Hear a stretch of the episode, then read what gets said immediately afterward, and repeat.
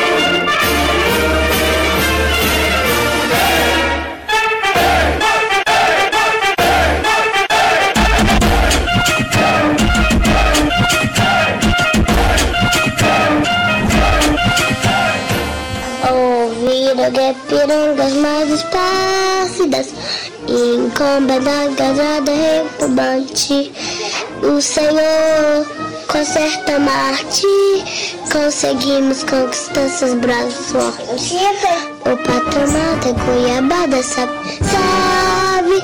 Brasil enlouquece Raio líquido De amor e de esperança. Desce Gigante pela própria natureza. Exército comparo no coloso. Circuito é na sacra mesa Perna dourada É com Brasil, é sou Brasil A pátria amada Cresci vento sobre as mãos Gentil, pátria amada Brasil.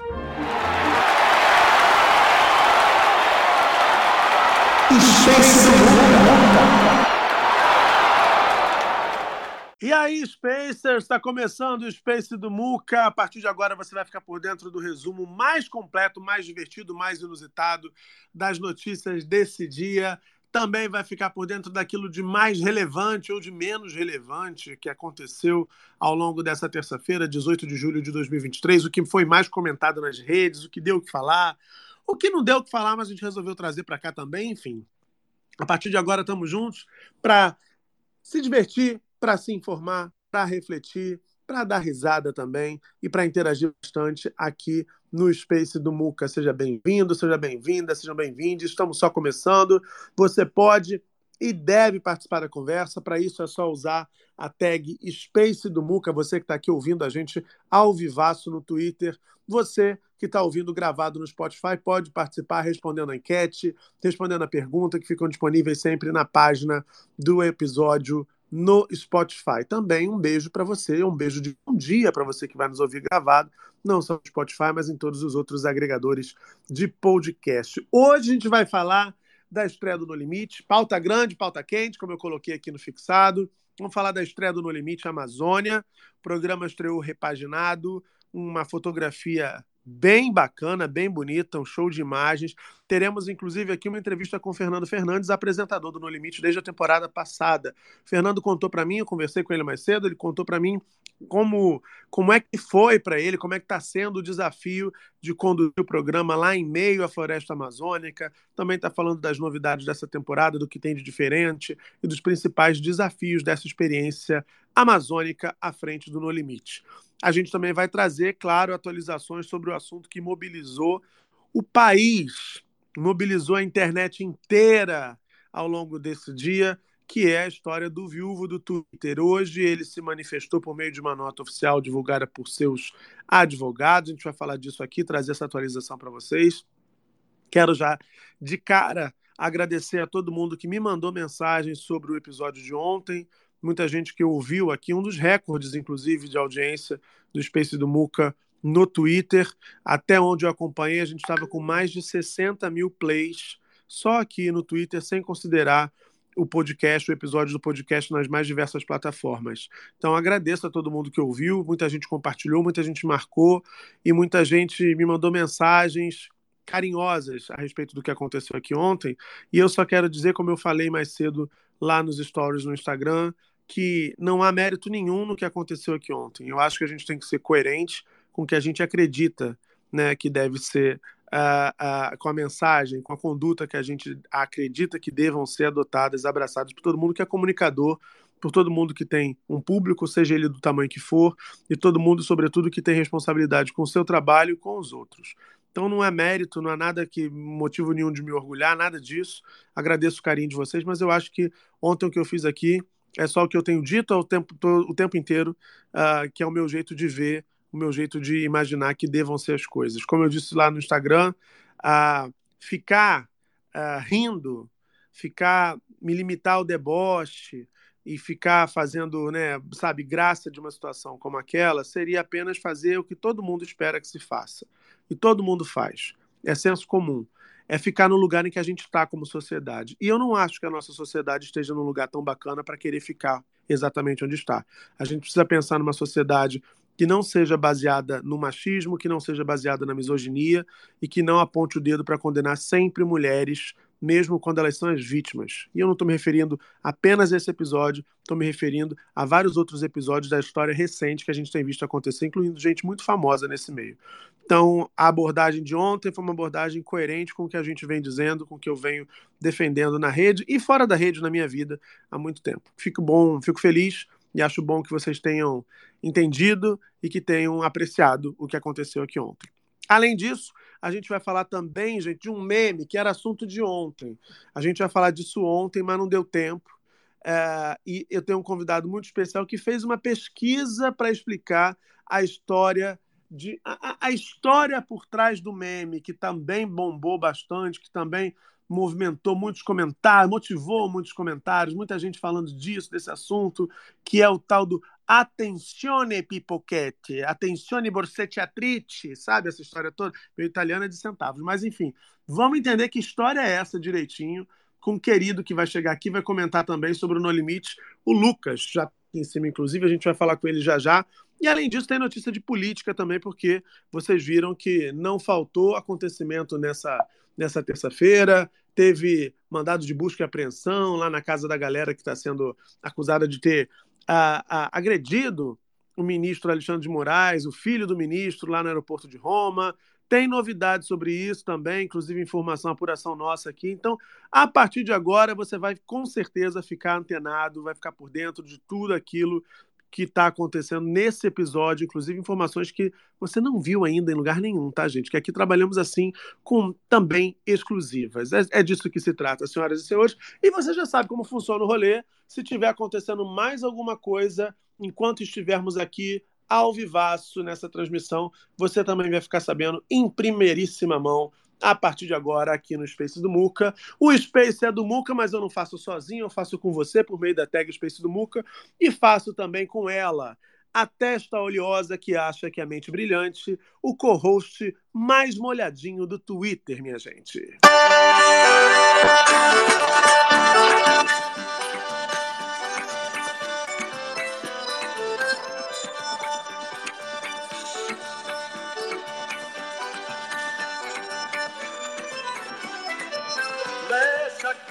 Goteira. Pinga em mim, pinga em mim, pinga em mim. Mas nessa casa tem goteira. Pinga em mim, pinga em mim, pinga em mim. Boa noite, Gerges. Tudo bem, querido? Como é que vai essa força? Boa noite. Você para de me queimar, Muco. Vocês estão vendo, pessoal? Ele fez esse, esse textão aí bonito de que não sei o que, de empatia, não devemos rir, do não sei o que, mas quando ecos de casa, o que, que ele faz? Trata Querido, mas foi você que contou para um Brasil de audiência que você não. tem partes úmidas no seu corpo. Você que Não, eu não, querido. Todo mundo tem. Não, é, fale por você. Não vem botar todo mundo nesse BO, não. Você que falou. todo mundo tem. Ué, não sabe, não sei se você sabe, querido, o seu sangue é composto de, sei lá, 70% de água. Uma coisa assim, ué. Todos Nem você sabe, no caso, então, né? É, mas eu sei que é úmido. Aí. Se fosse seco, seria, sei lá, folhas perfeito. secas, enfim. Perfeito. Boa. Perfeito. Boa a noite, gente gosta galera. de você, mesmo você sendo molhado de meio melado. A gente gosta de você mesmo assim. Tá bom, perfeito. Enfim, perfeito. boa noite, pessoal. Bom dia, boa tarde para você que está escutando a gente no Spotify ou no, ou no agregador de podcast da sua preferência. Que E- bonito. Olha como é que eu tô bom hoje. Enfim. Inclusivo, inclusivo, né? Todo mundo, um salve para todo mundo. Porque a Pois gente é. não vai desprezar um Deezer, não vai desprezar um Apple Podcasts, um Google Podcasts, um Amazon Podcast. Não, jamais, jamais desprezaremos. Pois- O grosso da audiência está no Spotify, 97%. Um beijo especial para os Spotifyers. Nós Exato. temos uma grande comunidade que nos ouve nos outros agregadores, né, Jéssica? Exatamente. Um beijo pro Spotify. Quem sabe não vem um original aí, né, Spot? O Spotify a gente dá aquele beijo com a passada de mão na bundinha, aquela coisa mais um pouco quente. Mas os outros a gente manda um beijinho também instalado na Um testa. beijo pra Globo também, que também tem o podcast deles, né? Enfim. Um beijo para essas grandes emissoras. Um beijo pra Rede TV, que vai que, né? Enfim. O faz- GG é adepto do poliamor, é adepto do poliamor. Exatamente. O poliamor, inclusive, tá em alta, né, Muca? Perfeito, perfeito. É, gata, a, poliga... a monogamia eu acho que tá, tá sofrendo, tá, tem, tem sofrido a monogamia. Dizem, né? Não sei. Enfim, supostamente. Aqui, Ai, gente, mas galera, muitas Ah. coisas pra gente comentar. Já já eu vou falar um, também um pouquinho de No Limite. Inclusive, Muca, vou te dar só um Hum. recado, tá? Você não aponta o dedo pra mim, não, ô sangue bom. Enfim, tem gente que ficou nervosa com o dedinho apontado. Ô, GG, se você fosse pra floresta amazônica, você ia querer tomar um cafezinho expresso? Óbvio. Cara, não ter café. Não, não precisa ser expresso, não, mas, pô, um cafezinho. Ca- Eu não sou ninguém, Muca, se eu não tomar café. Eu já não sou ninguém tomando café, imagina sem É, café. tomando já não é grande. É verdade. É, gente, eu sou muito. eu- É o meu caso também. Eu tomando café, e olha que eu gosto de um cafezinho expresso. Tomando também já não sou porcaria nenhuma. Imagina sem tomar. Pois é, eu fico com uma dor de cabeça, enfim. Eu, a minha vida não comer, meu dia não começa se eu não tomar um cafezinho preto bem forte. Aqui, mas galera, deixa eu falar. Fala. Não esquece de dar retweet aqui em cima, não, pô. 638 pessoas aqui agora e apenas 68 retweets. Porque senão eu vou ficar gritando na cabeça de vocês aquela linda frase do Attenzione, pickpocket, que já já eu vou explicar o que que é. É isso, eu só que queria gritar mesmo na- na- no, no ouvido do pessoal, que com certeza já até abaixou o volume. Mas dá retweet aqui, pô. 649 pessoas, 73 retweets, pra sala bombar mais. Tá bom? Então tá bom. É super importante que você desse dessa força aí com o seu retweet para ajudar a gente a divulgar. Mas você que está distraído, a gente faz assim com você, ó. Attenzione pickpocket! Attenzione borseggiatrici! Retuita aí que ela tá dizendo. Retuita, caralho. É isso que ela tá falando. Ela, essa nossa correspondente. É a Ilse Scamparini do Space do Muca está pedindo seu retweet direto de Veneza, na Itália. Assim, de uma fora do telhado, inclusive. Fora do telhado, ela desceu do telhado. Não, não, não quer saber de conclave tão cedo, só para poder pedir para você encarecidamente o carinho do seu retweet. Pickpocket! Pickpocket!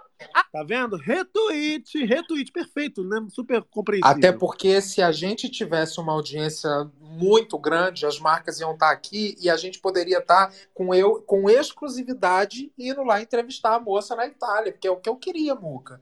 Pra gente. Você ia falar com ela em italiano? Óbvio. Ontem É. você fala. Eu gosto do óbvio com um B que não é muda. Então você nota a pronúncia. Ah, Óbvio. Gele parla italiano, ó, aqueles. Perfeito. Ah, perfeito. Mas sabe, você não, vo- você não parla, mas sabe quem parla? O Lu. Oi, Lu. Tudo... Buonasera, Catu. Buonasera, buonasera galera, buonasera GG. GG, io non sapevo che tu parlavi italiano. Parli italiano? Parlo mucho. É italiano de milhões. Ah, questo è buonissimo. Ti è piaciuto la, la puntata oggi? Ah, Menino, sorry. ele anda com uma vontade, ele anda com muita vontade. Falta só um empurrãozinho que eu acho que ele é, mata essa vontade que ele anda. Não, batata nessa hora não, gente. Eu sou carbo low carb aqueles, né? Batata. Eu perguntei se você gostou do episódio hoje, do No Limite. Very good. Muito bueno. Nossa, gastou, gastou mesmo italiano, hein? Perfeito. É, Ah, desculpa, a gente que é poliglota, Lucas, a gente confunde, a gente, enfim. Inclusive, Ele é alguém, poliglota. alguém, deu esse- alguém falou. Ah, enfim, deixa pra lá. Já ia... Ele é poliglota, ele fala bobagem em vários idiomas, né, Marco Túlio? Boa noite. Boa noite, Muca. Pois é, é, é uma barroca poliglota, gente. Após É. que ele, após que ele tá, tá, tá sendo coach lá do, do, do Rainer Cadete em Terra e Paixão, né? Pra, pra ter Rainer aquele italiano. Cadete. Rainer Cadete. Eu peço tão pouca coisa a Deus, sabe? Você falou disso, eu lembrei. Rainer Cadete. Aqui, é... Ô, Marco Túlio, qual foi a notícia do dia, na sua opinião? O que que, o que, que chamou, capturou sua atenção aí no, no condado da Gávea ao longo desta terça-feira? Rapaz, eu fui, a gente foi, acho que todo mundo foi tragado por essa, essa madrugada, né? Pelos acontecimentos. E aí me chamou a atenção o pronunciamento do, da figura principal ali da história, né? Através de advogadas.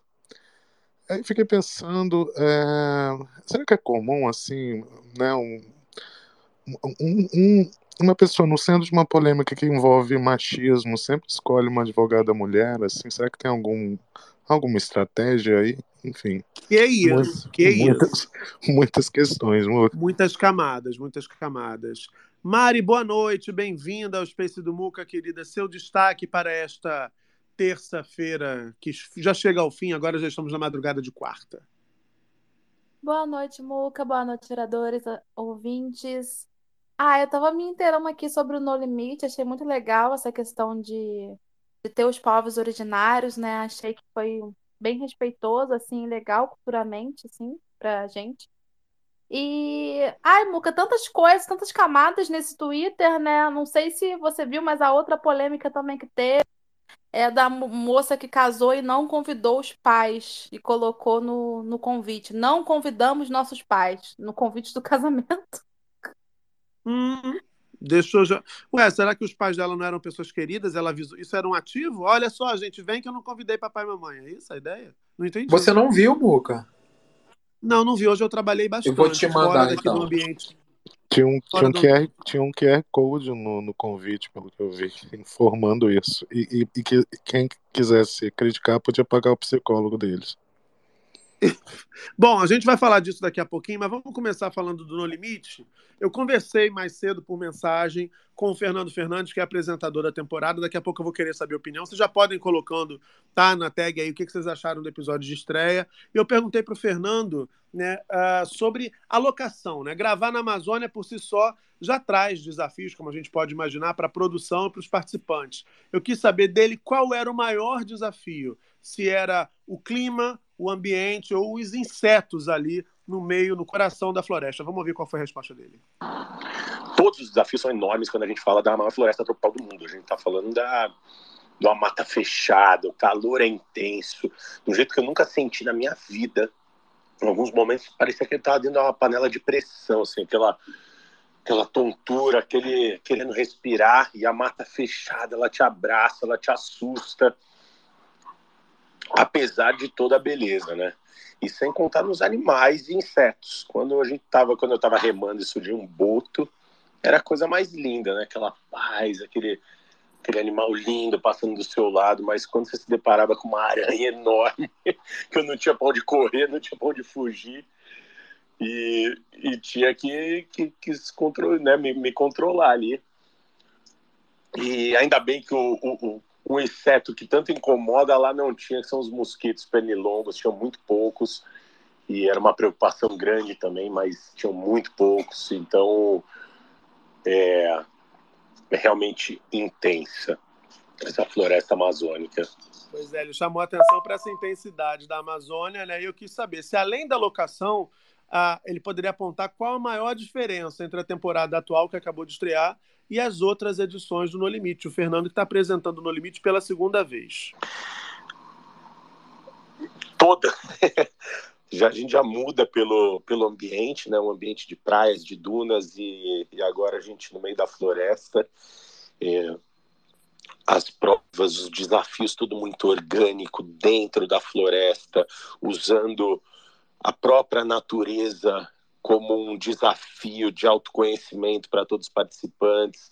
É, pensar que tem árvores de 20, 25 metros, a gente tem garapés inundados, é, a gente está na cheia, na grande cheia da Amazônia, né?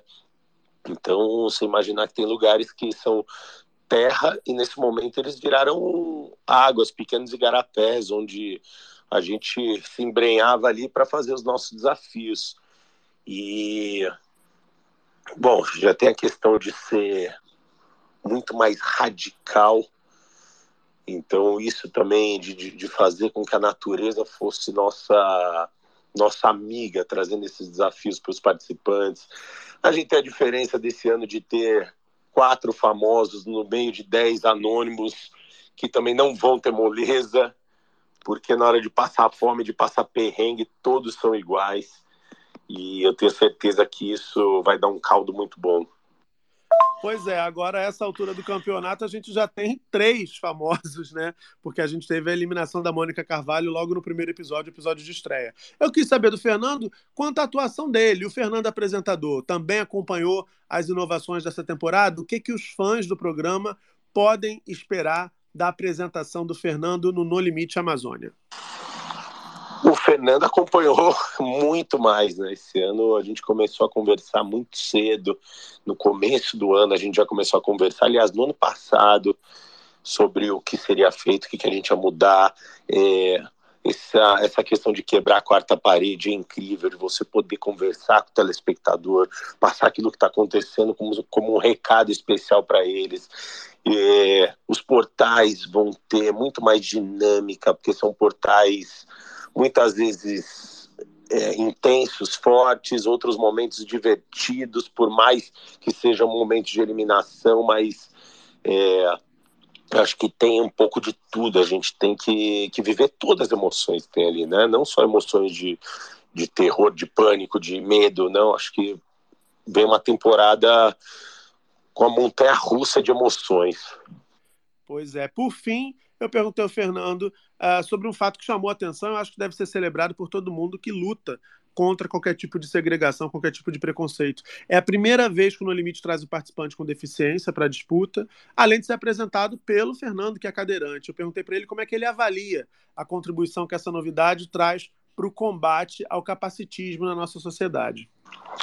Quando a gente fala de No Limite, a gente não está falando de um, de um, programa onde vence o mais forte, o mais rápido, o mais preparado fisicamente. É, isso tem que ser quebrado sempre, porque as pessoas têm que entender que é um, é um jogo de estratégia, onde você muitas vezes precisa assim do físico, outras não, você precisa da sua inteligência. E, e ter participantes diversos, de, de né, com todas as características, eu acho que é o que faz desse programa ele tão tão bom, né? Porque é um programa que você, você pode ser quem você for, você tem condição de mostrar a tua capacidade, tua capacidade intelectual, física e e ter uma pessoa com deficiência, né, além do apresentador, logo, lógico, mas dentro, participando, é fundamental para trazer essas diversidades, para mostrar essa capacidade. E eu tenho certeza que vai surpreender a todos. Olha só, vai surpreender a todos, já garante aí o Fernando nessa nossa conversa aqui. Foi exclusiva aqui comigo, aqui para o Space do Muco e para vocês. Eu quero ouvir o Lucas. Lucas, o que, que você achou da estreia? Me diga aí suas impressões iniciais sobre o No Limite Amazônia. Deu saudade, deu vontade de se embrenhar naquele mato todo e viver essas emoções todas de novo? Ai, Muquinha, é difícil falar, viu? Aqui eu vou retomar aqui a polêmica levantada pelo GG, que partes dos nossos, corpos, dos nossos corpos, elas é, ficam úmidas às vezes, né? Quando a gente fica emocionado, no meu caso, o meu olho ficou muito úmido e, assim, eu fiquei muito emocionado com a situação inteira é, é, muito bacana ver o programa ganhando mais vida e nesse formato diferente. Assim, para mim parece um outro programa é, porque teve essa mudança na produção que a gente sabe, né? E eles deram uma cara nova para o programa. Você vê pelo enquadramento das câmeras, você tem a sensação de que você está dentro da mata fechada. É, eu acho que eles também mudaram o foco, assim, no sentido de que na temporada que eu participei do ano passado, foi uma temporada que o foco era muito em cima do perrengue. E eu acho que deu a impressão agora de que o foco é no jogo, sabe? É nas movimentações, nas estratégias, no social. É, o que o Fernando falou ali, que ele disse que é, foi um desafio por causa da questão da desidratação. Você vê durante o, o, episódio as pessoas super suadas. A gente sabe que a Amazônia né, é conhecida por ser a floresta da chuva, então tipo é muito úmida e o pessoal passa muito perrengue, muito calor. Eu acho que deve ser um desafio muito interessante de enfrentar e com certeza eu queria muito estar de novo nessa temporada. É, eu achei muito bacana que eles chamaram a Pipa para poder jogar de novo esse jogo. É, o que você falou sobre o, o, participante, o Dedé, né, que é PCD e tipo é, atleta paralímpico, é muito bacana. É, vale lembrar que o Survivor, que é o formato original do programa, é, a primeira temporada do Survivor que teve alguém PCD foi lá em 2006, eu acho, na temporada que se passou na Amazônia também, que era Christy, que era uma mulher com deficiência auditiva. É muito bacana ver, é, tipo, cada vez mais inclusão assim nos programas, né? Não só ele, enfim, os participantes eles são muito diversos, isso é muito bacana porque a gente quer ver esse programa aonde você não precisa só ser forte, você não precisa ser só, sei lá, campeão de CrossFit para ganhar um programa desse jeito. Não, tem outras coisas que são interessantes e cada personagem vai traçar sua estratégia para poder chegar até a final. Então eu acho que o programa veio assim como um banho de água fresca, sabe? Com muita novidade, eu estou muito empolgado. Teve esse twist final com o ídolo que apareceu ali, que a Mônica tinha que escolher para deixar para alguém, e eu estou muito assim ansioso para ver o próximo episódio na quinta-feira. Você, você ficou com a sensação, e aí vale também Mari, quem quiser comentar pode ficar à vontade. Eu fiquei com a sensação, até tuitei, que a Mônica seria a primeira eliminada.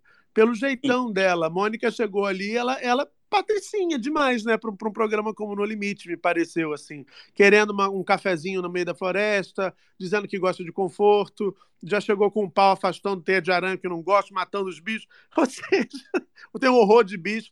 As pessoas ficaram assim no Twitter, pelo menos, se perguntando o que, que ela foi fazer ali.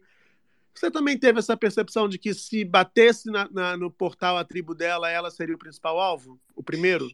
Ai, com certeza. Eu acho que na semana passada, quando a gente fez o Space sobre a apresentação dos personagens, e eu acho que eu já tinha falado assim, para mim, os famosos, eles vão ser alvos fáceis nessa temporada, sem dúvida. Eles estão em minoria, e assim, já é algo que distingue, distingue ele dos outros participantes.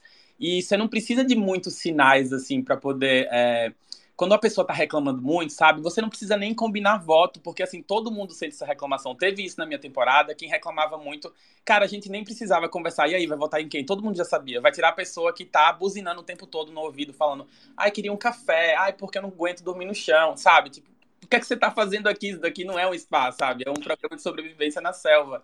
Então, ficou muito claro desde o começo do episódio de que ela iria sair. É, assim, reclamar de café, realmente, café é um negócio que faz muita falta. A gente demorou para conquistar também. No meu ano, a minha tribo, a tribo só, a gente passou três dias sem fogo, então mesmo que a gente tivesse café, a gente não conseguia fazer. É, então, para mim foi muito claro ver que ela seria eliminada. Eu vi algumas pessoas reclamando no Twitter, falando: ai, mas não teve nenhuma conversa, não mostraram nenhuma conversa de votação e tal. E eu acho que foi por isso. Eu acho que todo mundo já tinha ali um consenso silencioso de que a Mônica seria eliminada nesse portal, com certeza. Você sabe que eu também tive essa percepção. Eu acho que se, se, a produção, a edição tivesse mostrado mais momentos como esse, ia ficar muito evidente no meio do episódio que ela seria o alvo. E aí isso estraga a emoção, estraga esse storytelling, como a gente chama, que é a surpresa, a ideia de surpresa. Porque imaginem vocês, se sem essas conversas terem ido para o ar, a gente conseguiu captar que ela era o alvo. Imagina se tivesse algum, alguma conversa. Teve um determinado momento que a Grace conversou com o eu ainda tô, eu ainda tô engatinhando nos nomes, eu demoro Acho um pouco. O, Fully, o Fully. Que o Fully. Space, é, ele tá aqui embaixo, como ouvinte. O Fully tá aqui? Mentira! Eu só não sei se é ele ou se é o ADM, né? Sempre tem essa dúvida. Então, mas eu tô vendo ele aqui. Ele mandou um coraçãozinho agora, inclusive. Oi, Fully. Fully, se você quiser, puder subir, solicita aí. Eu não sei se vocês podem, esse ano eu não sei como é que estão as regras da TV Globo. Se você quiser subir, só solicita que a gente cata você aqui para você vir falar um pouquinho com a gente dessa experiência. Claro que a gente não vai dar spoiler, né, gente? Não pira, porque a gente não vai estragar a brincadeira, vocês sabem que eu não gosto de spoiler. Mas eu quero pegar um outro elemento aqui, que foi a, a questão da gordofobia é, a participante Amanda, que sobrou na hora da divisão das equipes, e ela apontou, né, perguntada sobre o motivo, ela logo disse assim: porque eu sou gorda. É, Mari, eu queria que você viu esse momento, o que, que você acha? De fato, você acha que a, a, o porte físico da participante foi determinante para que ela sobrasse? O que, que você achou dela ter se posicionado assim de maneira tão explícita? Foi esse o motivo. Me lembrou, guardadas as devidas proporções, o João Willis, no Big Brother Brasil 5, quando, ao ser indicado para o Paredão, falou ao vivo para o Bial que estava sendo indicado porque ali era gay. É, é interessante pensar como é, a tal da interseccionalidade, como essas pautas se entrecruzam e como quem é alvo de preconceito sempre acaba mais vulnerável. Mari, o que, que você achou desse momento? Bom, Muca, é, desde que começou essa nova versão, né, do No Limite, é, eu venho notado isso e eu venho reclamado sobre isso nas redes sociais, sabe? Eu, eu falava sobre isso porque fica explícito que isso acontece. Isso já aconteceu em outras edições dessa nova, dessa nova roupagem, e mas não era uma coisa que era escancarada dentro do programa. A gente tinha essas impressões aqui fora, mas dentro do programa ficava uma coisa meio velada. E isso me incomodava muito. É, e eu fiquei feliz que agora teve uma participante que falou a verdade, porque isso acontece. Não é a primeira edição que isso aconteceu, dentro dessas que, que que o programa voltou, sabe? E finalmente alguém teve a coragem de, de dar nome aos bois, né? Falar o que é realmente que é gordofobia. E isso me deixa muito revoltada nesses programas, porque escancara uma coisa que a gente vive na sociedade e eu, como uma mulher, me incomoda muito, né? Esse julgamento pelo, pelo nosso corpo. Tanto é, não sei que você sabe, mas a teve uma cantora agora, a Bibi Rexa, que o namorado dela terminou com ela porque ela, ele disse que ela estava muito gorda e ela tinha mudado. Então isso é uma coisa que a gente vive na sociedade e que bom que está sendo mostrado no programa de uma forma em que a pessoa falou o que está acontecendo, porque não é a primeira vez, Muca, que no Limite acontece isso. E que bom que agora ela teve falou, né? Porque aí a gente pode debater. Olha, vou acrescentar mais um elemento para nossa pauta aqui, já já. Acabei de subir o meu amigo Michael Santini, que teve na pré-estreia de Barbie e eu quero saber tudo que a gente pode saber, claro, sem muitos spoilers, desse filme que já está sendo apontado como filme do ano. Eu sei que a galera está indo toda de rosa para o cinema, todo mundo quer dar esse close vendo Barbie, o Michael estava lá todo de rosa também, e eu quero saber o que, que ele achou do filme, mas já já a gente fala com ele. Vamos dar boa noite para o Fuli, que participa do No Limite Amazônia. Eu não sei se é o Fuli, se é a assessoria do Fuli, vamos descobrir agora. Oi, Fuli. Boa noite, aqui não é o Fuli, infelizmente. Não é o Fuli, é quem? Leandro Haddad. É Leandro Haddad, Haddad, Isso. o funcionário do mês. Ah, não é o mesmo Haddad, mas enfim. Leandro, me diga, você... o Fuli ainda tá gravando? O Fuli só não pode falar? Como é que tá? Não, ele só não pode falar, mas não, as gravações já acabaram sim. Perfeito. E o que que você achou nessa primeira, nessa primeira, nesse primeiro episódio? Ficou evidente que Fully adotou uma personalidade jogadora ali. Inclusive teve um, um, momento em que ele fala de, me parece que a câmera não mostra ele, mas uhum. era ele falando de a, encenação, dando a entender assim, vamos, vamos dar uma confundida na galera para poder fazer o jogo andar, né? O Fully, ele joga desde criança é, a, o Survivor, que é o programa dos Estados Unidos, né, que originou o No Limite. E ele está acostumado com essa questão de jogo, de manipulação, de aliança, que é muito o que o No Limite quer mostrar agora, né? Que não é só sobre físico. E ele já foi para lá com essa intenção de mudar a cabeça do Brasil, que tipo, você jogar não significa você ser falso como pessoa, você não é uma pessoa ruim, você não é uma pessoa maldosa. É apenas um jogo que existe estratégias e você tem que usar dela e do social para se dar bem e chegar mais longe. Claro que tem o físico também, que é muito importante, tanto que ele se.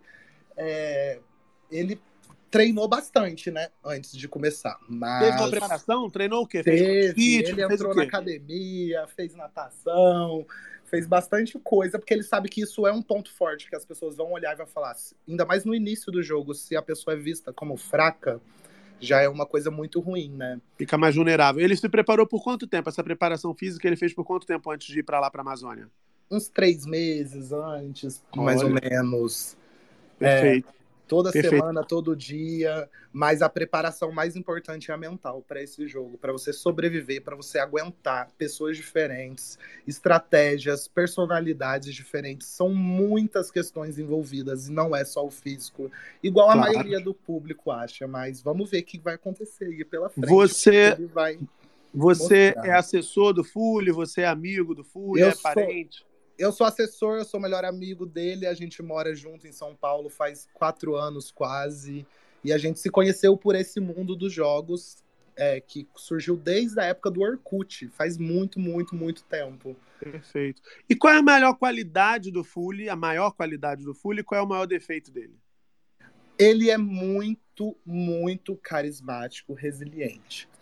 ele, é, eu acho que o carisma dele, o social, ele consegue estar em vários lugares, pessoas diferentes e consegue é, é, manejar bem ali o social dele e é uma pessoa que é muito compreensível, ele é muito do bem mesmo, sabe? E eu acho que isso atrai as pessoas. Ele tem uma energia muito gostosa, por mais que ele possa ser visto como um estrategista. Eu acho que a personalidade dele atrai as pessoas, porque é uma pessoa muito carismática, é uma pessoa que sempre tá feliz de estar por perto. Você não vai é, se sentir incomodado ou algo ruim com ele. Agora, o, o defeito do Fully é que o Fully Ele, ele é, um... furioso. Ah, não. Vai, o, é, ele, ah, tem os momentos dele, né? Mas hum. ele, às vezes, ele pode se perder muito na questão emocional, no sentido de se ele gosta muito de alguém, estou falando mais nessa questão de jogo mesmo. É, se ele tá muito próximo de alguém, às vezes ele pode tapar os olhos e não ver tudo que tá acontecendo em volta, porque às vezes ele fica meio aéreo e deixa passar coisas, é, detalhes, entendeu? Ele às uhum. vezes não uhum. tem uma visão muito ampla sobre tudo que tá acontecendo. Mas eu Perfeito. espero que no jogo ele consiga equilibrar tudo para ser um grande jogador e um, uma grande personalidade nesse programa. Perfeito. Fala, Lu. Cara, eu tô muito fascinado pelo Fully. É, para mim, é, para quem assistiu a edição do ano, do ano, passado, a gente tinha a nossa cota de gay trambiqueira, que era o Pires. O Pires era a nossa gay trambiqueira, né? Que fazia duplo e tudo mais. E eu acho que nessa temporada a gente tem um Fully. Eu conheci ele brevemente, assim, por inbox e tal. E é, é, muito bacana quando você joga o jogo e você passa a entender como que funciona né, a movimentação. E o Fully ali, já no primeiro episódio, primeiro que eu gostei da nova dinâmica de que cada participante foi entrando um por um, parecia uma coisa meio RuPaul's Drag Race, e tinha meio que uma frase de efeito na entrada. Eu achei muito legal isso. E a frase que o Fully fala é algo bem assim: esse jogo vale 500 mil, não é 50 centavos. Então, tipo, ele tá ali para levar os 500 mil, sabe? E eu gostei muito porque já no primeiro episódio ele mostrou que ele já tá jogando, ele já tentou ali uma aliança com a Graciane, Graciane e não foi overplay, porque uma das coisas que normalmente o pessoal joga no limite e acaba pecando muito, que foi um dos problemas do Pires no ano passado, é o overplay. Quando você chega, você já quer fechar aliança com todo mundo. Então, não, ele rastreou o time, viu qual era a pessoa que ele ia ter mais entrada ali e aparentemente já fechou uma aliança ali com a Greciana. Eu tô muito empolgado para ver ele no jogo, ver como ele vai se movimentar, porque eu acho que ele vai ser essa pessoa que vai fazer o jogo, sabe? É, realmente ter uma dinâmica muito interessante nessa temporada.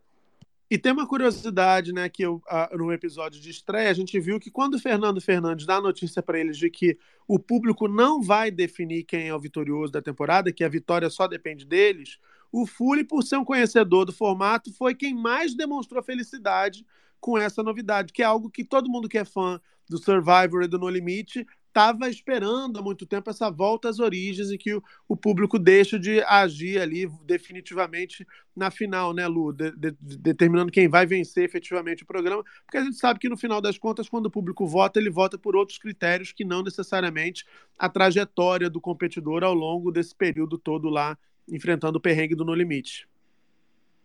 É, eu concordo. Eu acho que os fãs, assim, raízes, né, do Survival, do No Limite, eles têm um consenso de que a forma mais justa é através do júri, né? Que é quando é composto um júri com os últimos participantes e eles votam entre si para ver quem vai levar o prêmio. Mas eu acho que foi uma mudança muito boa, porque eu já falei isso aqui em outros momentos. É, eu acho que só quem está dentro do jogo consegue entender ali a, a, potência e as decisões que você precisa tomar ali dentro. Eu estou falando de situação de sobrevivência, gente. Eu tô falando, tipo, de você ficar sem comida, você ficar com fome, você desmaiar durante o dia porque não tem comida. Eu perdi 16 quilos no ano que eu participei. Então, assim, são decisões que você toma, às vezes, que você não tomaria na sua vida real. Eu, às vezes, torcia para o meu companheiro de tribo não comer a comida inteira dele porque eu queria o resto para comer, sabe? Eu, eu torcia, sei lá, para o meu oponente se machucar porque eu sabia que eu ia ter uma vantagem contra ele. Então, assim, é uma loucura. Você entra num estado de, de piração mesmo. Então, para mim é muito importante que a decisão de quem vai ganhar esse jogo fique entre eles. Eu acho que a decisão de de que isso aconteça através de uma prova final muda a dinâmica e eu acho que traz mais vantagens do que desvantagens para o formato do programa. Perfeito. Olha só, só para avisar vocês, nós já somos o Space mais ouvido em língua portuguesa. Muito obrigada, você que está aqui acompanhando o Space do Muca ao vivo. Gegis, vamos dar uma girada na tag para ver o que, que o pessoal está falando da estreia do No Limite, Amazônia? Bora.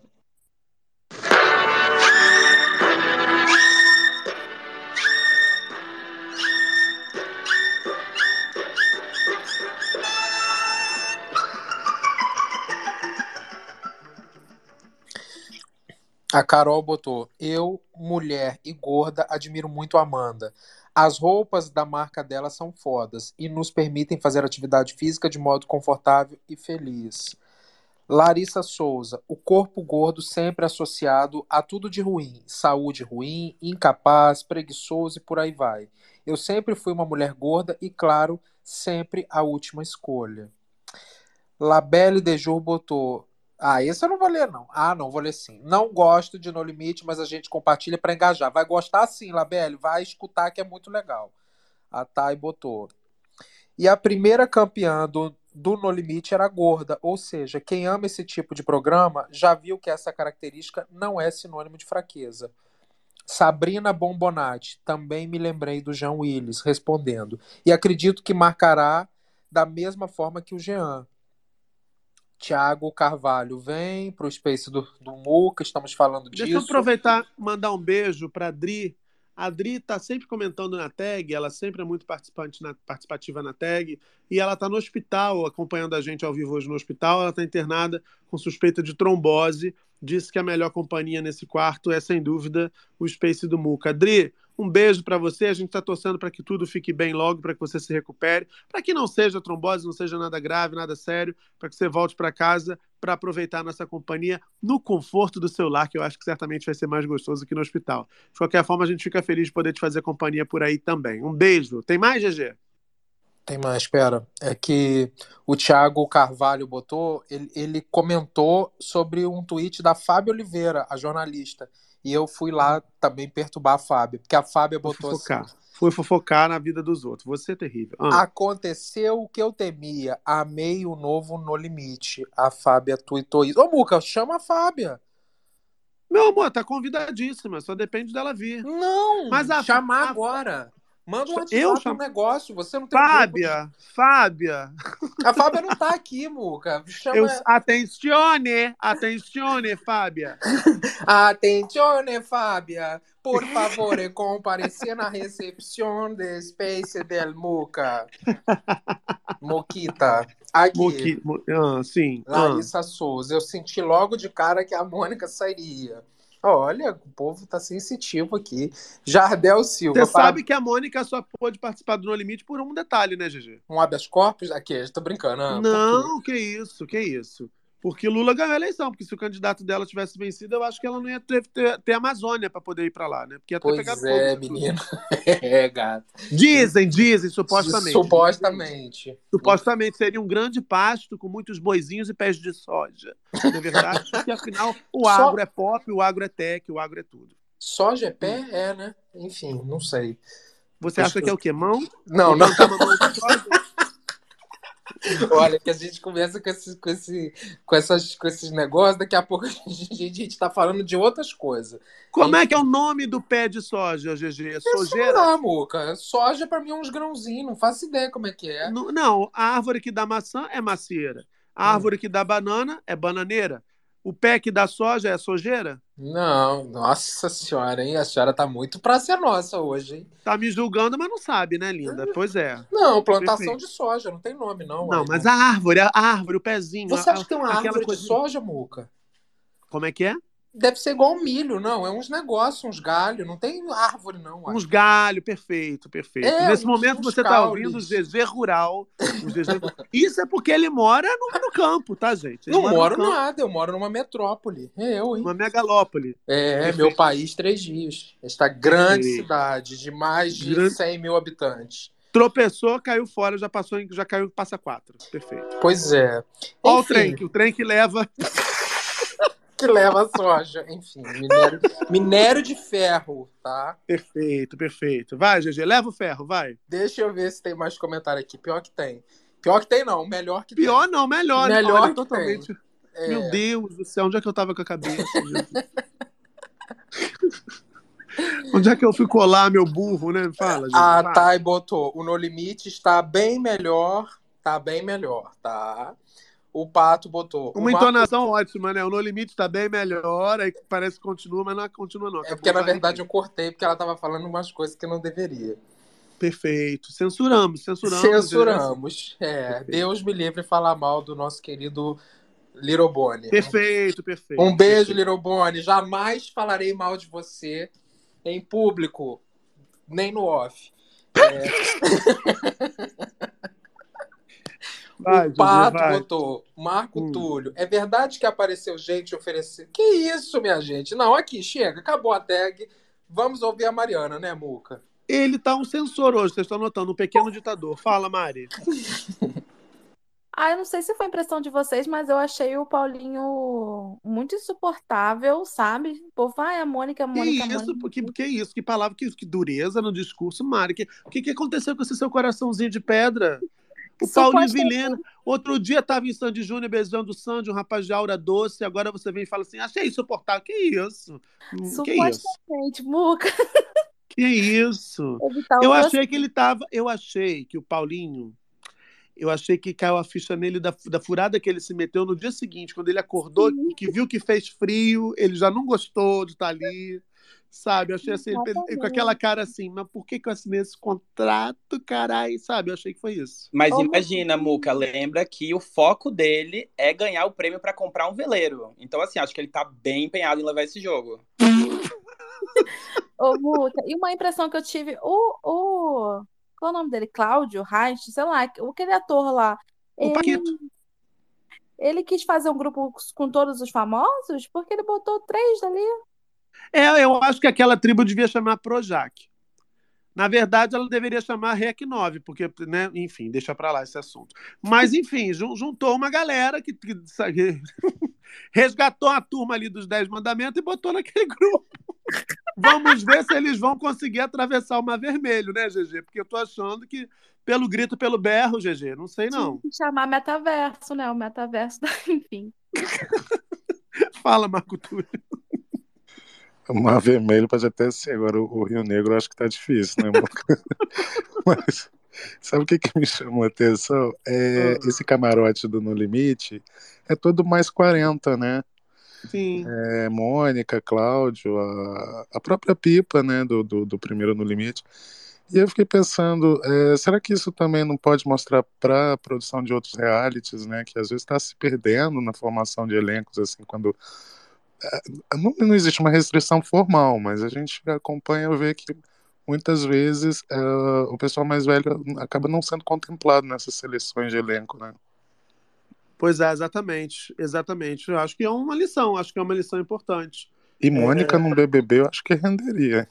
É, tem gente já achando que ela parece ter entrado no, no, no, no- limite para causar no primeiro episódio, foi eliminada e viralizou. Vários memes são dela. O Paulinho, da- o Paulinho Vilhena, vou tocar para vocês um trechinho que foi publicado pelo Zamenza, meu amigo Sérgio Santos Zamenza, que ele dá uma enquadrada no Gui, né, e apontando o dedinho. Vamos ouvir. O áudio talvez fique um pouco difícil de, de ouvir, mas vamos ver como é que. Na verdade, o vídeo foi publicado pela TV Globo, pelo perfil oficial da TV Globo aqui no Twitter. Vamos ouvir o que, é que o Paulinho Vilhena, segundo a Mariana, uma pessoa doce, é, como ele falou com o colega dele de competição. Ah, O diálogo é: aí, João, você é todo nervoso, né? Quando você tá nervoso, você fala alto. Você é uma pessoa que fala alto, né? E aí, só cuidado para não apontar o dedo. Ele diz, apontando o dedo. E aí o rapaz responde: Qual é, irmão? Não vai me ameaçar, não, valeu? E ele volta. Só não aponta o dedo para os outros. Tá louco te ameaçar? Você acha que eu vou te ameaçar? Responde Paulinho Vilhena. Um clima gostoso, né? Um clima gostoso. Antes mesmo do primeiro intervalo já tinha assim, não aponta o dedo na minha cara, não. Tu fala alto, né? Uma coisa amena, né, Lu?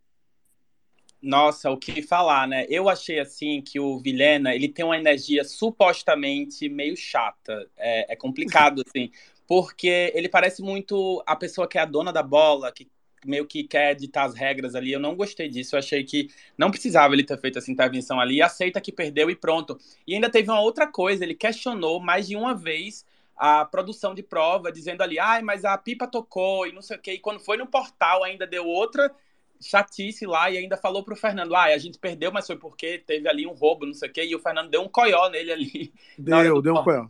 E aí disse, não, a gente reviu as imagens, tá tudo bem, a gente sabe que a produção do programa é super cuidadosa, eles, tipo, eles observam o tempo inteiro, quando eu participei, eles eram muito cuidadosos com todos os elementos de prova. Então, assim, ele insistir nisso, eu achei realmente da energia de uma pessoa supostamente chata. É, eu acho. Que... eu amo supostamente. A gente nesse Space popularizou esse advérbio de modo. Eu acho que nunca na língua portuguesa foi tão usado supostamente. Supostamente nunca foi. Não, e assim, é, o Paulinho eu acho que é uma pessoa que vai pipocar muito fácil ali dentro. É, eu concordo, eu acho que essa tribo deveria se chamar tribo Projac, porque não entendi ali é, juntar todo mundo da Globo, ou sei lá, na mesma tribo. É, mas talvez fosse até uma estratégia para se proteger, porque eles já deveriam estar tá entrando no jogo sabendo que estariam em desvantagem, sabe? É, mas, enfim, vamos esperar para ver aí ele pipocando, que eu acho que é isso que a gente consegue obter dele. É, eu vou só trazer para vocês uma, uma, percepção pessoal. Eu conheci o Cláudio Reines, é, o Paquito, né, alguns anos atrás, num evento que não tem nada a ver com trabalho e tal, num jantar de uma formatura.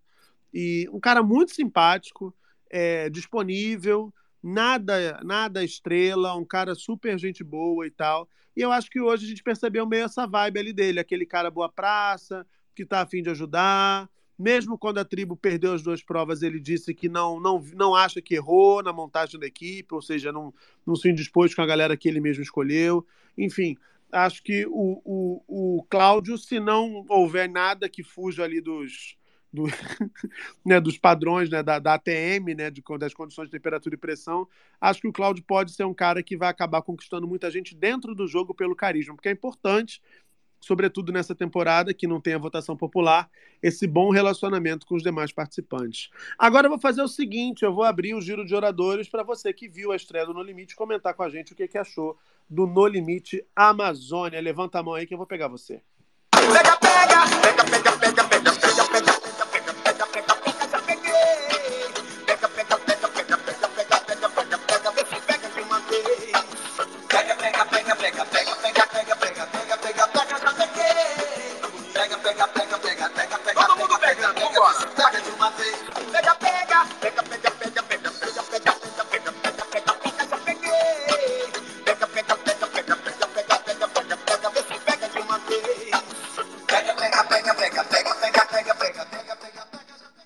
beleza, vamos começar esse giro de oradores sobre a estreia de No Limite ouvindo Zé Oswaldinho, andarilho do Brasil. Tudo bem, Zé Oswaldinho? Tudo bem, Muca? Tudo jóia? Tudo jóia. De onde falas? Hoje é, falo de Ribeirão das Neves, Minas Gerais.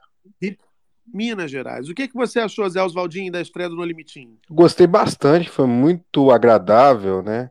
Foi muito bom assim, né, na Amazonas. Eu tenho uma dúvida também. Agradável que não era tu que tava lá, né, floresta. É, agradável de se ver, né, como telespectador. Sim.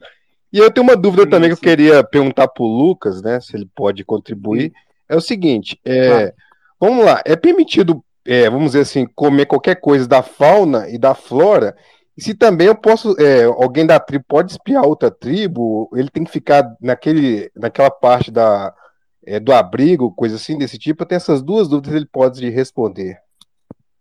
Olha, dúvidas bacana, curiosidades interessantes. Ô, Lucas, se tiver uma ave lá dando sopa na, na, no meio da floresta, a galera pode pegar, matar e comer? Então, eu acredito que essas regras mudem a cada temporada. Na minha temporada, isso fala, o pessoal falava muito, porque a gente, a nossa locação foi no Ceará e era tipo no meio do mato, assim, então vinha porco silvestre, vinha vaca, vinha, sei lá, raposa. E às vezes a gente pensava em matar. E olha, gente, antes de entrar no limite, eu tava oito anos vegano e eu tive que mudar minha dieta, enfim, uma loucura. E aí a gente ficava morrendo de fome, pensando em matar mesmo. E a gente lembrava, porque tem algumas proibições. Na minha temporada, a gente só podia matar e comer coisas que viessem da água, tipo caranguejo, peixe é, frutos do mar, enfim, é, é, coisas do rio, mas a gente não podia matar animais, enfim, mamíferos ou animais que transitassem ali, como os porcos e os outros animais que apareciam lá. Eu não sei como está sendo esse, essa edição no, na Amazônia, mas eu acredito que eles também devam ter algumas proibições. Por exemplo, eles não podem encontrar um animal lá, sei lá, ainda mais a Amazônia que é cheia de animal, né, que, que é protegida protegido por lei, então deve ter sim limitações para impedir eles de, de comer certos tipos de animais. E eu queria também aproveitar e fazer só mais um adendo aqui, porque eu acho que o Marco Túlio falou da importância dos personagens mais 40 na, na edição, e o No Limite ele tem essa tradição de colocar personagens que é, são de diferentes né, faixas etárias. Lembrar que no ano passado tiveram sete pessoas que participaram do programa, foram 24 participantes, que eles tinham mais de 40 anos de idade. Então, assim, é por isso que eu também gosto muito do No Limite, porque o cast ele é sempre diverso, assim. Agora, o, o, o Oswaldinho perguntou também se vocês lá confinados, vocês precisam ficar restritos ao seu acampamento ou vocês podem dar uma fofocada lá pia- no, no acampamento da equipe adversária? Então, é, eu não respondi essa pergunta porque, assim, nós somos Não proibidos. pode.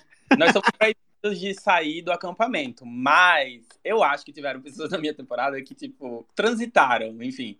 Você tem uma Uhum. área onde é delimitada ali, você não pode sair daquele lugar, é, você não pode, por exemplo, ir visitar outra tribo, mas às vezes na calada da noite, eu não sei o que, é que acontecia, porque eu tava dormindo, mas aí eu me levantava e vinha alguém vindo de longe, eu dizia, hum, essa pessoa estava onde? Não sei. Mas, enfim, é, por regra, você não pode sair do, do acampamento. Perfeito. Zé, obrigado por ter subido para falar com a gente, querido. Um beijo, até a próxima. Obrigado, até mais. Até mais. Vamos ouvir agora Larissa de Jaci. Tudo bem, Larissa? Lamala Lê. GG, leia, por favor, a bio de Larissa de Jaci. Lê, GG. Você, enfim, Muca. La mala leche é para los puretas, enfim. Você Clássico, sabe onde é né? que vai esse leite, né, GG? Se, lá no clássico de, de Gal Costa, né? Leche na Exato. garganta. Ai, gente, esqueceram de mim, Muca. O que, que houve? Muca, a Lari é uma das minhas Pois é. Minha DM durante o programa no ano passado. Ah, não é, mas não é a Lari Lari que eu conheci, não, é? É, sou eu mesma, querida. Mulher, você, você tá diferente nessa foto. Ah, agora eu cliquei, tá. Eu achei que você tava de dread. Tudo bem, sua linda? Tudo bem com você, meu bem? Tudo bem também, querida. O que, que você achou dessa estrela? Gente, Lari. Não vou nem falar de Lari. porque- Lari é maravilhosa. Lari é maravilhosa. Ai, Lari eu é, tava que... com saudade. Lari é que nem a Nokia, connecting people, sabe? Ela faz as conexões, é maravilhosa. Ô, Lari, me diga, o que, que você achou dessa estreia do No Limite Amazônia? Cara, eu achei muito. Assim, as imagens estão incríveis, né? Eu acho que a edição melhorou muito. Mas uma coisa até que eu comentei que uma coisa que pecou, que eu senti que teve na outra edição, porque como a DM do Lucas, a gente ficava o tempo todo ligado e olhando tudo, enfim, é, é que ainda entrega muito quem vai sair, sabe? Eu acho que no começo, assim, lá na metade do programa, eu já olhei e falei, cara, vai sair essa pessoa. E aí eu espero que isso mude, entendeu? Que Sim. melhore um pouquinho nesse ponto da edição. Mas de resto, maravilhoso. Gostou bastante? Longe de mim falar da Globo, tá? Longe de mim falar do Boninho. Querida, obrigado por ter subido. Saudade, viu? Saudade, bem. Beijo. Beijo. Vamos ouvir agora a Jane Sem Tarzan? Oi, Jane, tudo bom, querida? Jane? Oi, Muca. Oi, querida, tudo bem? Tudo bem, você? Saudades. Saudade. Me diga o que, que você achou. Gostou da estreia? Amei, Muca. E ao contrário de todo mundo, conviveria com Paulinho Vilena? Não. Convidaria ele para minha casa? Não. Ele é um chato insuportável. Deixou isso na cara. Que Mas ele isso, tem. estão É, mas ele- que isso. Supostamente. É, Que isso? supostamente, Muca, esqueci da- do nosso combinado. Mas Então, vocês não supostamente- acham, vocês não acham, falando sério agora, é difícil você avaliar se a pessoa, o humor de uma pessoa naquela condição extrema? Porque vamos combinar, eu acho que com fome, depois de uma noite de sono mal dormida pra caramba, e, e, e com estranhos, pessoas com quem às vezes você não tem afinidade, você pode ficar eventualmente mal-humorado. E olha que eu sou uma pessoa bem-humorada. O que me chamou a atenção no Paulinho foi ah, o eufemismo, porque teve um determinado momento que ele queria falar que a Grace fala pra caralho e tava enchendo o saco dele. Ele falou: Nossa, ela faz o uso do verbo, ela é muito enfática no verbo, o verbo, naquela energia, se eu não me conectar. Ele só queria falar que mulher chata, mas ele fez todo um discurso. O tweet dele não fez nem um tweet, ele fez uma thread pra dizer assim, de maneira elegante, que ele não foi com a cara dela que ela fala pra caceta. Ou seja, né? Enfim. Mas, Muca, vamos Hum. falar sério. Toda a energia do BBB. Tem toda a energia do BBB. Imagina você lá no BBB, primeiro dia, comemorando, festejando. GG Cricri, que não para de falar lá no BBB. Na orelha do Paulinho Vilena, socorro, ele ia dar uns três surtos lá, umas quatro threads, ia enlouquecer, ia, ia pôr dedo na cara do GG, ia ser ótimo. Eu Maravilhoso. é insuportável. Energia todinha do BBB. Supostamente suportável. Perfeito para o BBB. Querida, fala, Lu. Falou, não, ele tá estressado depois de dormir uma noite mal dormida, mas olha bem, ele já soltou aquela coisa ali pro Gui já na primeira prova. Então, assim, não tinha nem horas que ele tava dentro do jogo, sabe? Então, é um cara que realmente ele vai pipocar. Mas olha, Eu gente, concordo eu não tô com aqui o pra Lucas, defender o Moca. Paulinho, não. Não tô defendendo o Paulinho, não, até porque eu não ganho pra isso. Mas ele deixou claro que ele queria velejar. Quem quer velejar, por quê? Porque tá estressado. Então ele já chegou estressado, ele já chegou tenso, ele já chegou em busca de uma maneira de sair dessa coisa urbana, de se meter no meio do oceano para contemplar o horizonte, tentar buscar ali o alinhamento dos chakras. Paulinho Vilhena, liberdade para Paulinho Vilhena, o, o ranzinza mais necessário do No Limite Amazônia. E do Jane, BBB beijo, também. Do BBB também. Ele é mega necessário. A Jane já assinou um contrato pelo Paulinho. Ele vai estar no BBB se depender da Jane. Beijo, meu amor. Até a próxima. Beijo. Vamos ouvir agora aqui, que perdi, perdi até a conta. Vamos ouvir Cassiano, Miss Brasil 2015. Oi, Cassiano. Eu tenho uns seguidores que realmente. Tudo bem, Cassiano?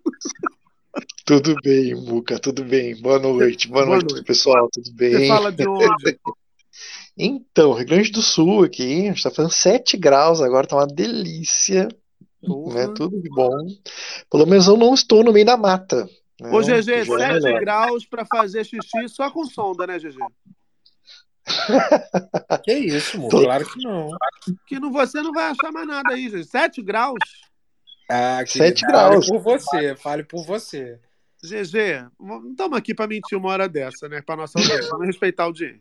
Enfim, vou voltar ao Cassiano, que me parece mais sincero que o GG. Cassiano, o que, é que você achou da estreia do No Limite? Então, eu queria pontuar primeiro a fotografia, né, do programa, que tá sensacional, eu achei uma coisa mais cinematográfica, assim, então ficou, ficou muito bacana.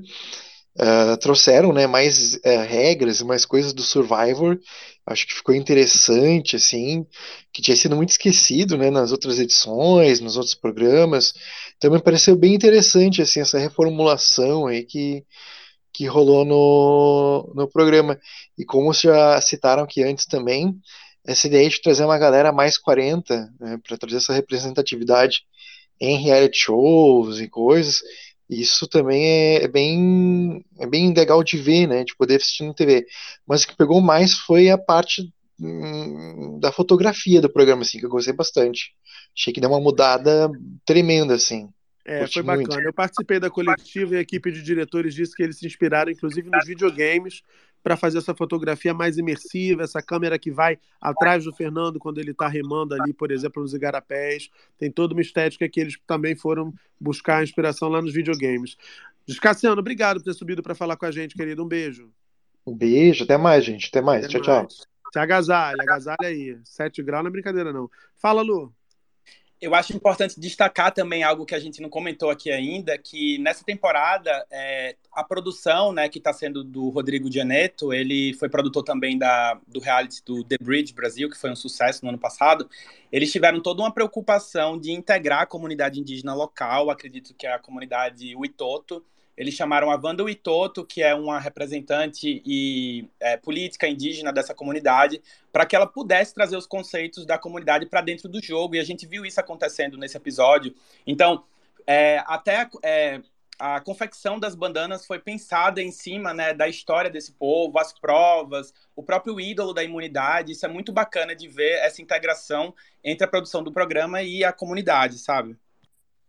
Bonito mesmo, e bem, bem lembrado, mesmo bem lembrado esse compromisso também com a floresta, com os povos originários e essa imersão na cultura também que a Mari ressaltou mais cedo. Eu achei muito interessante, por exemplo, aquele momento em que o Fernando foi conversar com a artesã que estava fazendo a, o ídolo de imunidade, né, Suma Uma. Então, achei bonito, porque é uma forma, inclusive, de aproximar quem vive tão longe desse bioma que é tão importante e tão consagrado e celebrado no mundo todo. Finalmente, a gente voltou a ter um governo que defende, inclusive, a Amazônia. É tão importante aproximar o público em geral, a sociedade em geral, desse lugar, né, dos seus símbolos e daquilo que é sagrado para quem vive lá, para quem está lá desde antes da gente chegar aqui. Muito bom, muito bem pontuado. Vamos ouvir agora. É... Ô, GG, por favor, lê o nome dessa ouvinte aqui que está para falar aqui. Tem... Ela, ela é fã da Xuxa, me parece. O nome tem várias letras X. É a. Ex. Ro. É o nome perfeito, dela. perfeito. Oi, Xro, tudo bem? É, é uma. É tipo isso. Oi, Rô. No ritmo frenético de uma jovem dos anos 10. Perfeito, Rô. É, Clica tá no tão- microfone, gata, no canto inferior esquerdo. Perdemos a Rô. Vamos ouvir o Paulo Ren- Renan, jurista, servidor público, professor, doutorando, pesquisador, ativista, opiniões pessoais sobre direito, política, tecnologia, Flamengo, vida, universo e tudo mais. Hoje, na edição de hoje, falando sobre No Limite Amazônia. Tudo bem, Paulo? Tudo bem, Lucas? Me ouve? Te ouço bem. Você fala de onde? Falo de Brasília. Brasília, capital federal. Diga aí, querido, o que que você achou da estreia? É, eu vi só um, um- um pedacinho, na verdade. Eu estou muito interessado, Lucas, se houver espaço, para saber se, sobre o vivo do Twitter, eu já ouço essa, esses spaces de agora, ou eu continuo ouvindo da metade onde eu parei o spaces de ontem, de três horas de duração. Olha, é, o de ontem tá bem rico. Você parou na metade?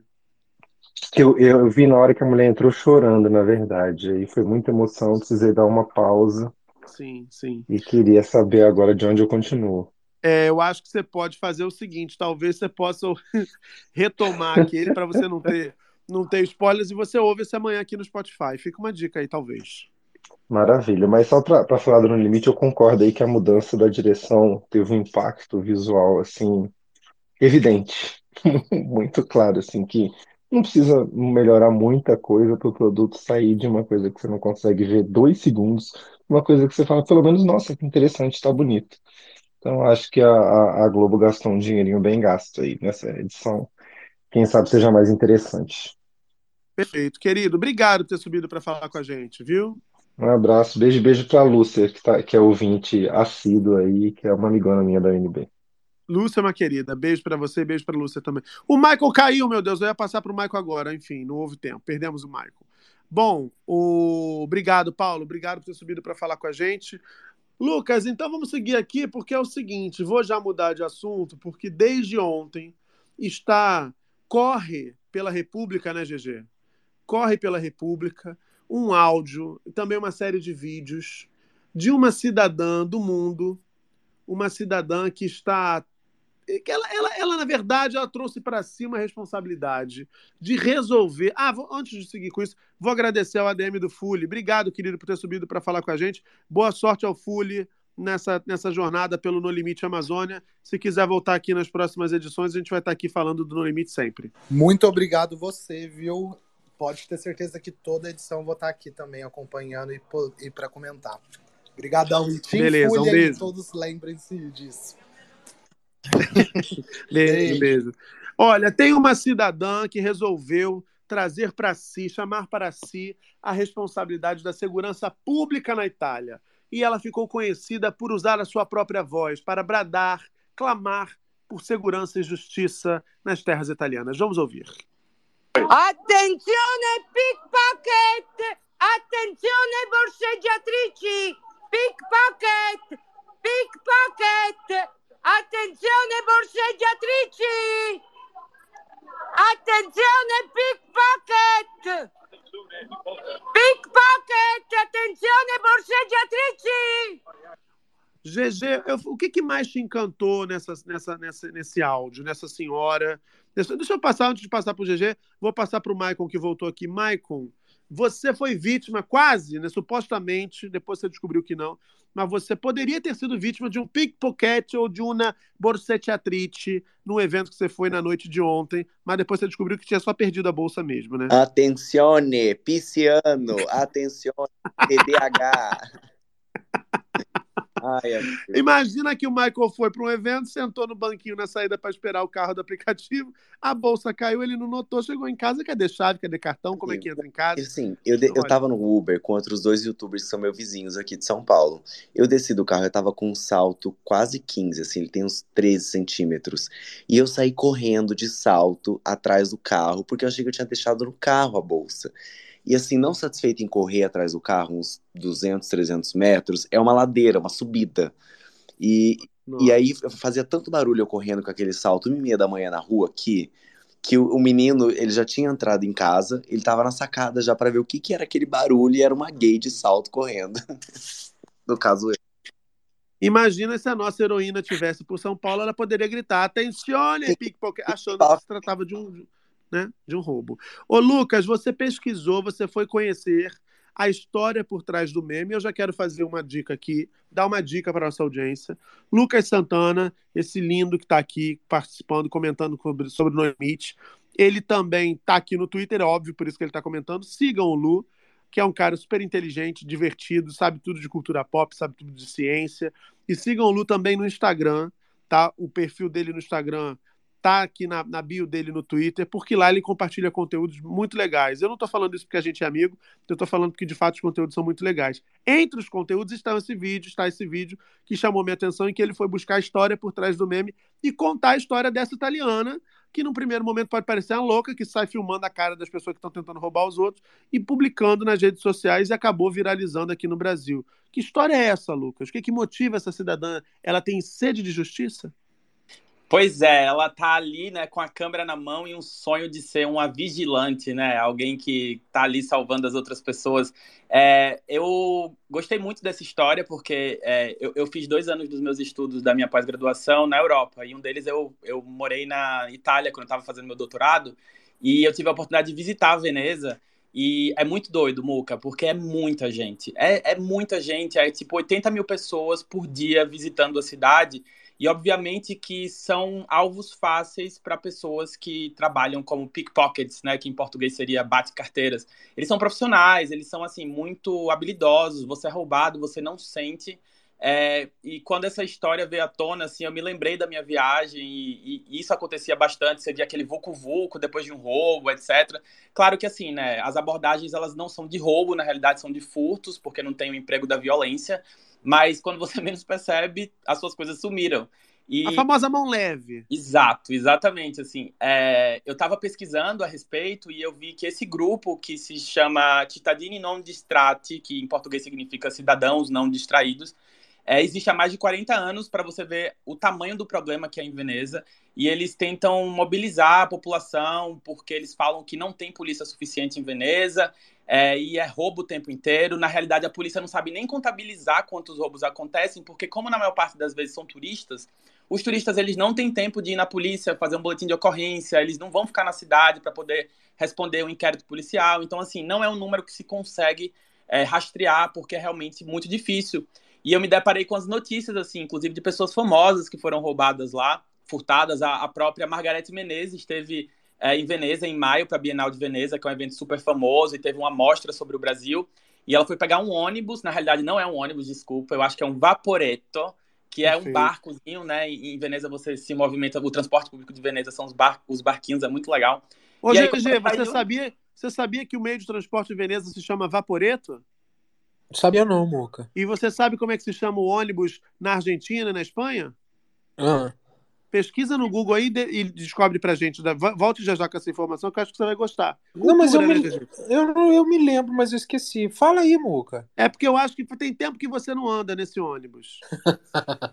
Ai, a senhora tá com adivinhação a essa hora? Tem, não, tem um que joga disso, aí no né? Google, joga aí no Google. Vamos fazer o react. Que o povo gosta do seu, de você descobrindo novas informações, você adquirindo conhecimento, expandindo seus horizontes. Tá, pera, vou procurar ah. aqui.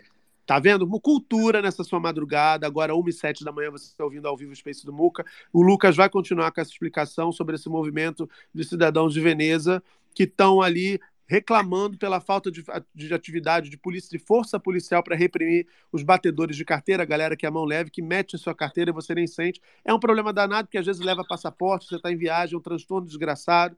E essa cidadã, essa senhora dona dessa voz, viralizou ela integra exatamente esse movimento de cidadãos que poderia ser tipo um, um MBL do bem, digamos assim. Ô, GG, conseguiu descobrir, querido? Consegui, mas eu acho que não é a palavra que você quer que eu fale. Porque a palavra que apareceu aqui para mim é autobus. Não, tá muito careta esse Google, gente. Tá muito careta. ah. Tá muito careta esse Google aqui. Vou pesquisar certo. Você não soube pesquisar. Eu acho que você tá querendo dizer bolsa pequena, né? Não, Muca. É, não, não é essa palavra. O seu espanhol não. deve estar tá bem fraco, hein, querido? Precisando de uma conversação aí, hein? Eu acho vou- que. Mas vou Ah. deixar a senhora descobrir aí. Vai lá, teimosa. Perfeito, perfeito. Ô, Lucas, me diga então, é, tem esse movimento, essa senhora integra esse movimento, que é um movimento de, de- de moradores de Veneza clamando por mais segurança para evitar a ação desses grupos. E esses grupos você também descobriu algo sobre a identidade. Quem são essas pessoas que ficam lá batendo carteiras, né? Exatamente. É como, assim, né? É claro que eu, eu não quero ser a pessoa chata aqui, sabe? Que vai estragar a festa de todo mundo. O meme é super engraçado. é, enfim, foi super compartilhado. A gente vê, né? Tipo, é engraçado de você ver esse lance da pessoa sendo pega no flagra. A própria energia da Mônica, que é o nome da senhora que sai gritando, ela é uma energia, assim, engraçada. Ela, ela fala muito alto. Eu vi as fotos dela, é uma senhora de cabelo curtinho, com óculos escuros. Ela, ela se movimenta como se fosse, sei lá, o Batman de Veneza. É muito engraçado. É, mas aí eu fui pesquisar mais a fundo, porque o ano que eu passei na Itália, é, eu pude sentir um pouquinho, na realidade nem tão pouquinho assim, eu, eu, eu, sou um homem pardo, então na Europa eu sou visto como alguém diferente, né? Então, na realidade eu não era o alvo dos borseggiatori, que são os é, é, bate-carteiras, as pessoas pensavam que eu era um borseggiatore, então as pessoas não mexiam muito comigo e eu via esse incômodo social, né? E aí, quando eu vejo esses vídeos dessas pessoas sendo vexadas, eu fico assim, cara, será que é bacana mesmo? E aí eu fui pesquisar e, e eu consegui é, descobrir que a maior parte de, dessas pessoas que batem carteira em Veneza, não só em Veneza, mas em toda a região do Vêneto, que é o norte ali da Itália, e aí envolve Veneza, é, Verona, enfim, e outras cidades que são bastante turísticas, a maior parte dessa galera vem lá do leste europeu, que normalmente são pessoas que os europeus médios gostam de chamar de ciganos, né? Eles têm esse estigma social com o pessoal do leste europeu, eles, eles é, às vezes vêm ilegais, eles não conseguem se inserir ali no funcionamento da cidade, e muitas dessas meninas que são vexadas nos vídeos, elas são menores de idade, e justamente porque elas são inemputáveis, né? elas não podem ser presas por causa de furtos. Então, é, existe ali todo um mecanismo do crime organizado na Itália, que a gente pode chamar de máfia, que acaba aliciando essas meninas e, e elas acabam entrando no crime ali e acabam né, é, cometendo esses furtos também por causa dessa influência do, do poder da máfia ali no norte da Itália. Então, desculpa estragar a festa de todo mundo. Eu continuo achando o meme engraçadíssimo, mas eu acho que é bacana a gente rir sabendo do que a gente tá rindo, sabe? Claro, É, importantíssimo. Não é vulnerabilidade, não é algo tranquilo. Eu fico pensando, por exemplo, se a gente é, tentasse fazer uma tradução disso, né, para nossa realidade. Você já imaginou, sabe, o pessoal filmando crianças assim no meio da rua? Eu acho complicado. Enfim, era isso que eu queria trazer aqui para a gente discutir hoje. Não, perfeito. Inclusive porque é, eu vi que alguns vídeos desses estão sendo derrubados, porque Isso. também exibem é, é, rostos de menores de idade, né? Exatamente, eles, eles, eu tava dando uma olhadinha, eles têm um perfil no TikTok, né, que já, sei lá, tá com quase um milhão de seguidores, e é o mesmo nome do grupo, que é Titadini Non Distrati, e eles já estão assim, Titadini Non Distrati 8, porque eles já derrubaram sete anteriores, porque esse pessoal, e aí eu quero destacar, porque eu tava vendo as fotos desse grupo, né, de cidadãos é, que estão tentando fazer a justiça com as próprias mãos, é uma energia assim, galera, sabe aquela energia da família tradicional? Parece assim uma energia da família tradicional italiana, é uma coisa Uhum. meio esquisita. Então sim, os vídeos estão sendo derrubados porque eles estão expondo menores de idade, e isso é bem complicado. Perfeito, perfeito. Adorei essa pesquisa. Olha, o Cássio colocou na nossa tag, GG. É, o seu conhecimento de espanhol é um pouco limitado, né, querido? O Cássio aqui pesquisou mais profundamente e descobriu que em países como Venezuela, Costa Rica, Colômbia, Equador, ônibus tem outra, tem outra, tem outra tradução, a palavra ônibus, né, Barroca? Pois é, Muca, eu já dei uma olhadinha. Ônibus nesses países é conhecido como buceta e micro-ônibus é bucetilha. Bucetídia. Bucetídia. Bucetídia, é. Tem tempo que você não vai numa bucetídia, não tem não, GG? Tem, tem carro, né? Tem Tem um tempo, tem um tempinho. Perfeito. Inclusive, eu tô precisando utilizar mais o transporte público, porque eu acho que é importante. é importante pra gente. Perfeito, perfeito. pra perfeito. gente. pra... Porque essa questão do clima é é uma questão que muito me apetece, Muca. Mas aqui, Quando não tem clima, você não anda né, em transporte público, né? Só de Pai, carro. eu fico em casa fazendo meu bolo, porque é sobre isso. Inclusive, Perfeito. Valzira, um beijo, que eu já tô podendo até fazer publi pra vocês, de tanto bolo que eu tenho feito na minha casa. Mas, Muca. Depois dessa pequena exposição. Praticamente um artesão, mestre em trabalhos manuais. Exatamente. É, posso até fazer aqueles, aqueles, aqueles realities de bolo, sabe? Cake, não sei o quê, enfim. Sim, sim. Mas Sei. falando nisso, eu que- falando nisso não, eu queria falar sobre esse meme aí. Mas você bate o bolo pra fora, GG, também? Não bato não, Muca. Entendi. Consumo interno. Perfeito. Ah. Então, por favor, nada de encomendas na DM do- da Barroca. ela só- Não, Perfeito, perfeito. não aceito encomenda, não sou boleiro não. E seu Aqui- bolo também tem a curiosidade, que o bolo do GG parece que é molhadinho, né, GG? Ai, Muca, enfim. Ele não sustenta o personagem. A massa com leite de, de coco. Que enfim. isso? Mas Que vamos baixaria. Que isso? que baixaria. Que horror, gente. Fala Que sério. isso, Ah, gente, para deixar o bolo molhado. Mas vamos Tá. focar no que importa. a Vamos, gente estava vamos. falando sobre esse meme, esse meme, essa, esse meme que não é tão meme assim, né? Dessa galera do Attenzione Pickpocket. E eu achei. Attenzione pickpocket! Attenzione borseggiatrici! E é engraçado que. Isso aqui que eu achei. Eu perdi tudo nessa história. Porque ela grita e as pessoas agem com uma naturalidade, os turistas. Ninguém se espanta assim, mas que essa mulher gritando, né? Todo mundo assim, normal. Ela deve. Ela... Essa moça deve ter um fono muito bom, tem que procurar, inclusive, o fono dela. Porque ela passa o dia gritando, deve estar todo mundo já acostumado, ninguém se estranha, ninguém chega para ela e fala: "Shh, Oi, tá gritando por causa de quê, garoto? O que, que é isso? Tá gritando aí? Tá doida? Não, tudo normal, é parte da paisagem local, né, GG? Pois é, mas os bra...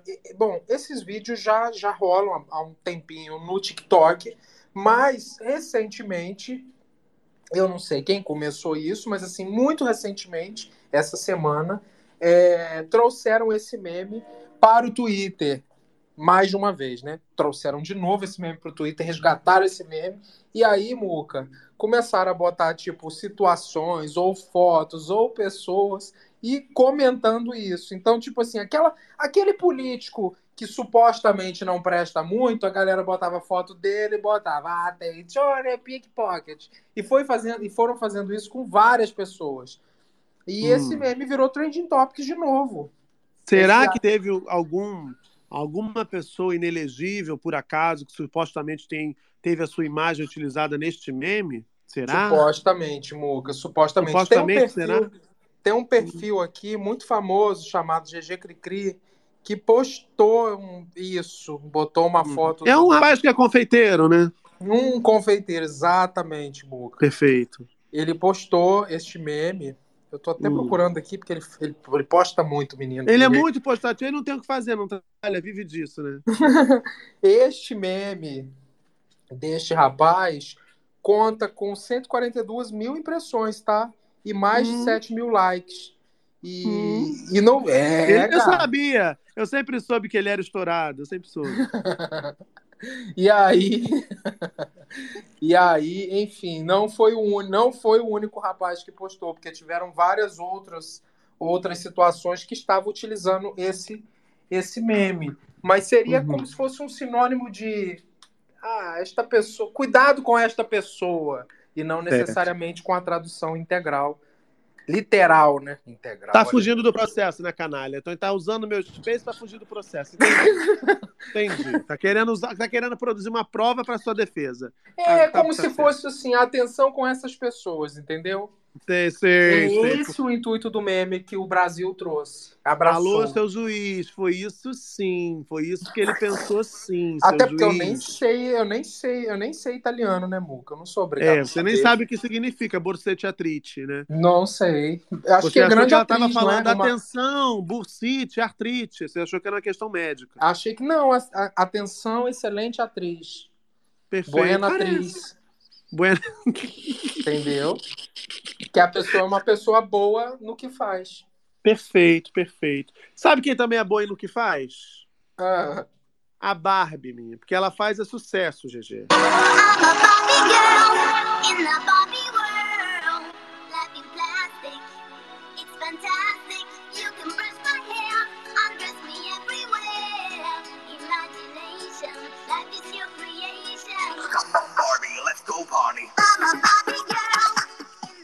Michael Santini, nosso enviado especial à estreia de Barbie, The Movie, O que, que você achou, Michael? Viu o filme todo, dormiu ou foi só comer pipoca?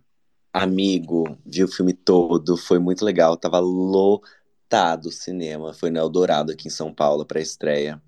Tinha, assim, celebridade, subcelebridade de todos os cantos, celebridade, ex-BBB, youtuber, influencer. Tava, assim, muita gente lá. É, o filme é incrível, gente. É incrível. É, tem muito legal, de verdade. Ele é um filme. Ele não é adulto, não é infantil. É um filme adulto, acho que é uma grande terapia, assim, sobre a existência de cada um de nós e propósitos. Tem muito humor, assim, acho que a Greta trouxe muito humor, ela tira sarro de tudo e todos, inclusive da Mattel, isso é muito legal. É, não sei se todo mundo vai pegar todas as referências de humor, assim, sabe? Mas acho que quem tá aqui com certeza vai pegar. A Margot, ela arrasa demais, ela tá excelente no papel. O, o Ryan também arrasa muito. E é um filme muito legal, assim, é realmente uma terapia, você dá uma choradinha, você ri muito, e, e tem muito do discurso de feminismo, da Greta, isso é muito legal, ela trouxe isso muito presente, essa, essa discussão do, do feminismo, é um filme muito atual, e é perfeito, assim, achei que é um dos melhores filmes que temos até agora, no ano de 2023, assim, arrasou muito. É, tem muita gente falando que vai ser super cotado para o Oscar do ano que vem. Eu não sei se é papo de fã ou se é crítica especializada mesmo. É um live action do Barbie inspirado na história da boneca, né? A boneca mais famosa do mundo. Todo mundo conhece a história da Barbie. E qual é o seu destaque, assim? Você falou desse apanhado geral. Uh, eu queria muito saber se tem o outing do Ken ou se Ken continua no armário, mas eu acho que isso talvez seja um spoiler.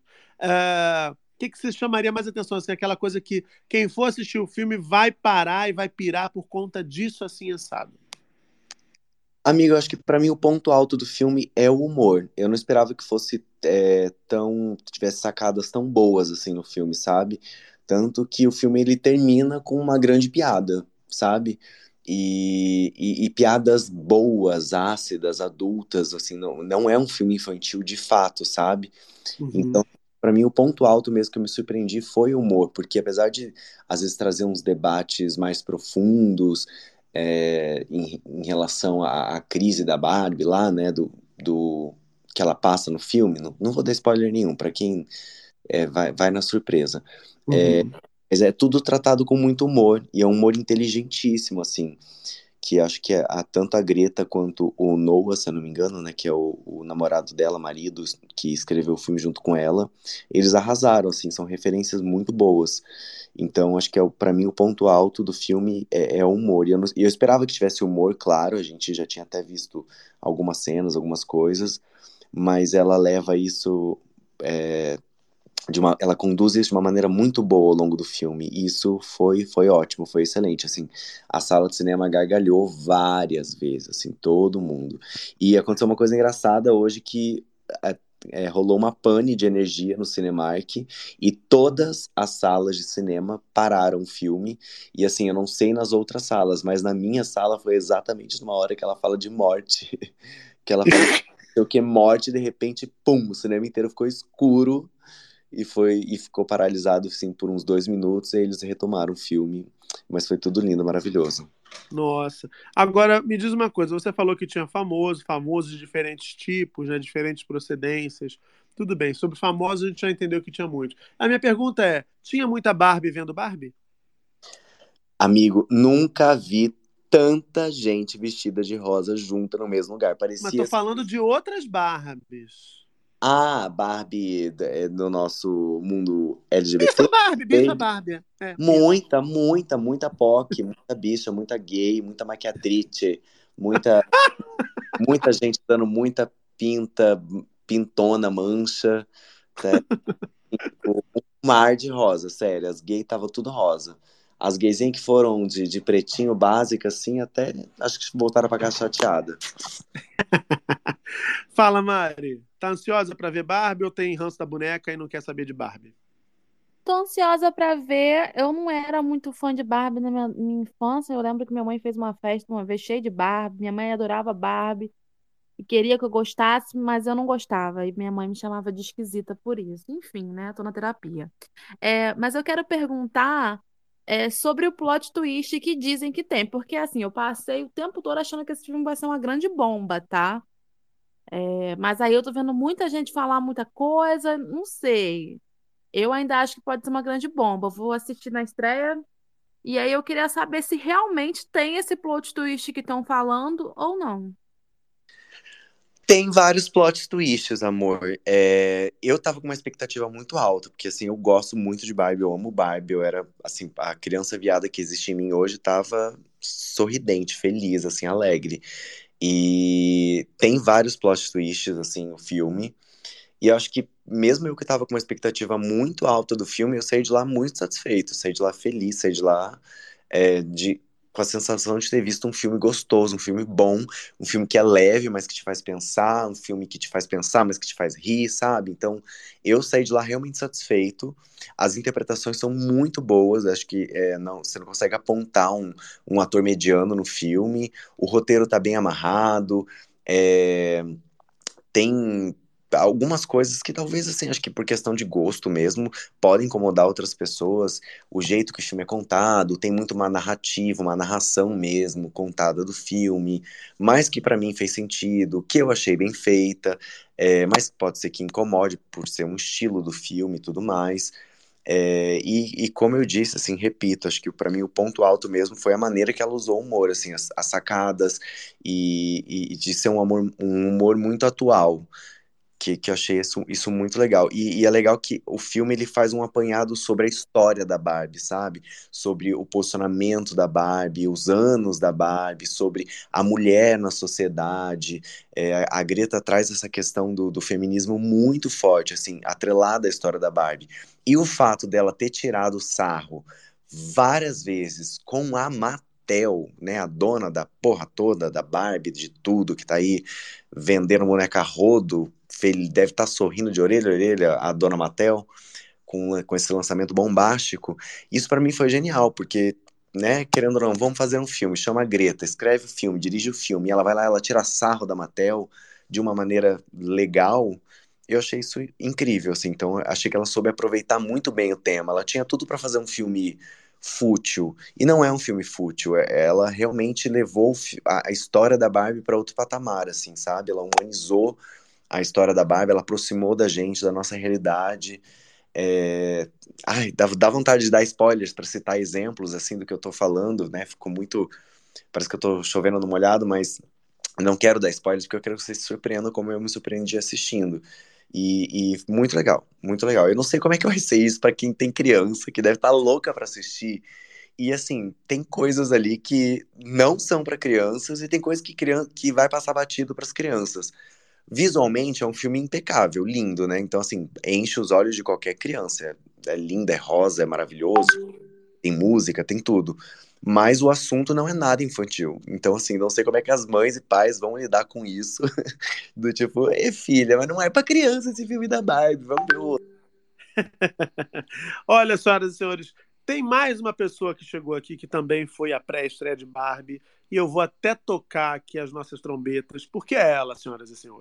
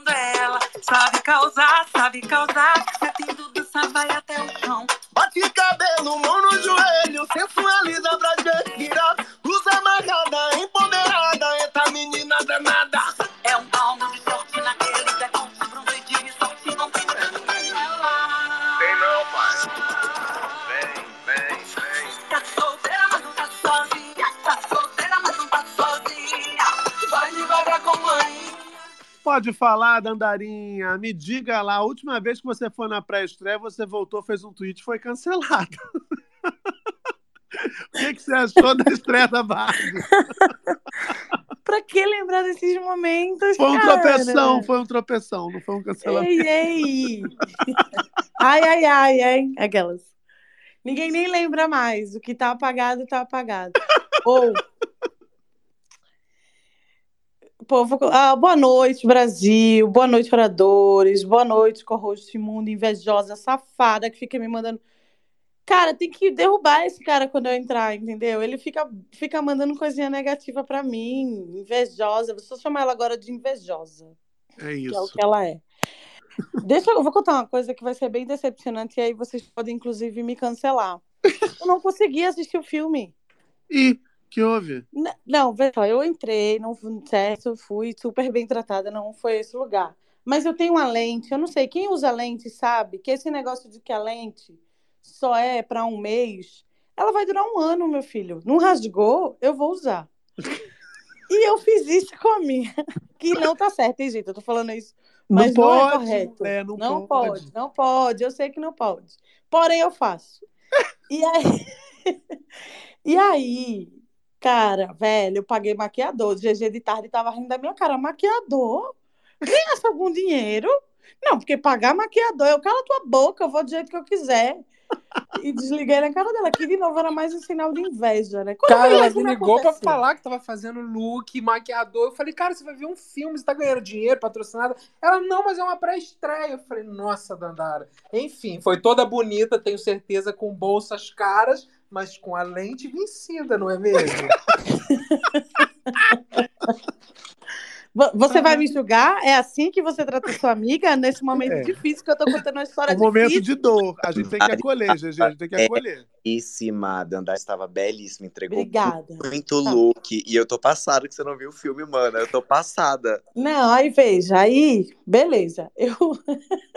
Cara, Eu é tô sério. passando Quem, mal, cara. eu tô quem me conhece sabe o quanto eu estava ansiosa. Muito ansiosa. Eu comprei cama de, de- roupa de cama de Barbie, comprei roupa. Eu comprei carro da Barbie, comprei um monte de coisa. Isso me pegou, gente. Ué, Dandara, ué, você tá ainda usando uma boneca branca? Não, amor, mas tem preto e cadeirante, diferente da Taylor Swift, né? Não, Lindinha. cancelado. Que é para branco, tá, linda? Olha, é o meu momento, Mariana, por favor. Aí, pela ordem. Então, aí chego eu lá com isso, aí o meu olho, eu senti, eu já saí de casa pensando, esse olho não tá bom, mas assim, vai ficar tudo bem. Esquece isso. Eu, eu tô falando sério, eu tenho problemas com leitura. Se for muito rápido, eu, eu, eu sinceramente, eu sou como, inclusive, quase 60% da população prefere filme dublado, dependendo do filme, sinceramente. E aí, o cenário é um cenário impecável, maravilhoso, realmente. Mas é muito colorido. E a- aí era a minha lente ruim, com o cenário colorido e a legenda, que era para você ler rápido. Então, assim, não é que eu não vi, eu fiquei sentada, dei uma cochilada, mas assim, eu cochilo em todo lugar, porque eu preciso dar uma descansada na minha mente para voltar, tá bom, gente? Aquela, meu Deus, que vergonha. E aí, eu sei que o, tinha os textões chaves que talvez realmente daria a liga em toda a trama que eu perdi. Eu fiquei perdida o filme inteiro. Eu tô no chão com isso. Porém, GG, isso foi a sua inveja, que você não foi chamada, que você não é chamada para nada. Mas eu vou de novo dia 20, que eu tinha me chamado também para ir na estreia. E eu vou, e dessa vez eu vou de óculos, com um caderninho anotando, para ter um bom embasamento. Mas, assim, sério, claro que eu vi o filme, mas, assim, tudo, todos os tons chaves que estavam acontecendo, eu perdi. Eu sei que é muito estranho tudo isso que eu tô contando, gente, mas é a verdade. Foi o que me aconteceu. E era um filme que eu estava Não, a verdade de muito ansiosa, muito. Agora, a Pequena Sereia, eu fui de óculos e eu vi tudo, eu consegui pegar as piadas, tudo. A Barbie Ó, não. você que voltou a esse assunto, você que voltou a esse assunto. É isso, senhoras e senhores. Você que tá aí do Spotify ouvindo, é isso. Tem coisas, essas loucas coisas que acontecem. Eu achei problemático. Tu... Aí, bom, finaliza. Finalizo aqui, Mariana. Dê a sua opinião. Você achou problemático. Você conseguiu comprar o ingresso da Taylor Swift? Consegui. Olha! Mas não é sobre mim, Paty, pô. é- Mas comprou, comprou, comprou com um cambista? Mas, ó, tava todo Vamos mundo lindo de rosa. Achei que, Sim. agora eu falei as fofocas de fora, né? Eu Sim. achava que devia ter dado um copo para cada pessoa. Ai, eu esqueci minha lembrancinha. Aí na saída teve uma lembrancinha, mas eu esqueci no carro do meu amigo. Que ódio. Por que, que eu não saí com a minha sacola? Vou ligar para ele amanhã e dizer: me dê minha lembrancinha, seu ladrão safado. E tinha muitos famosos. Muitos famosos assim. Tinha, né? O Michael falou.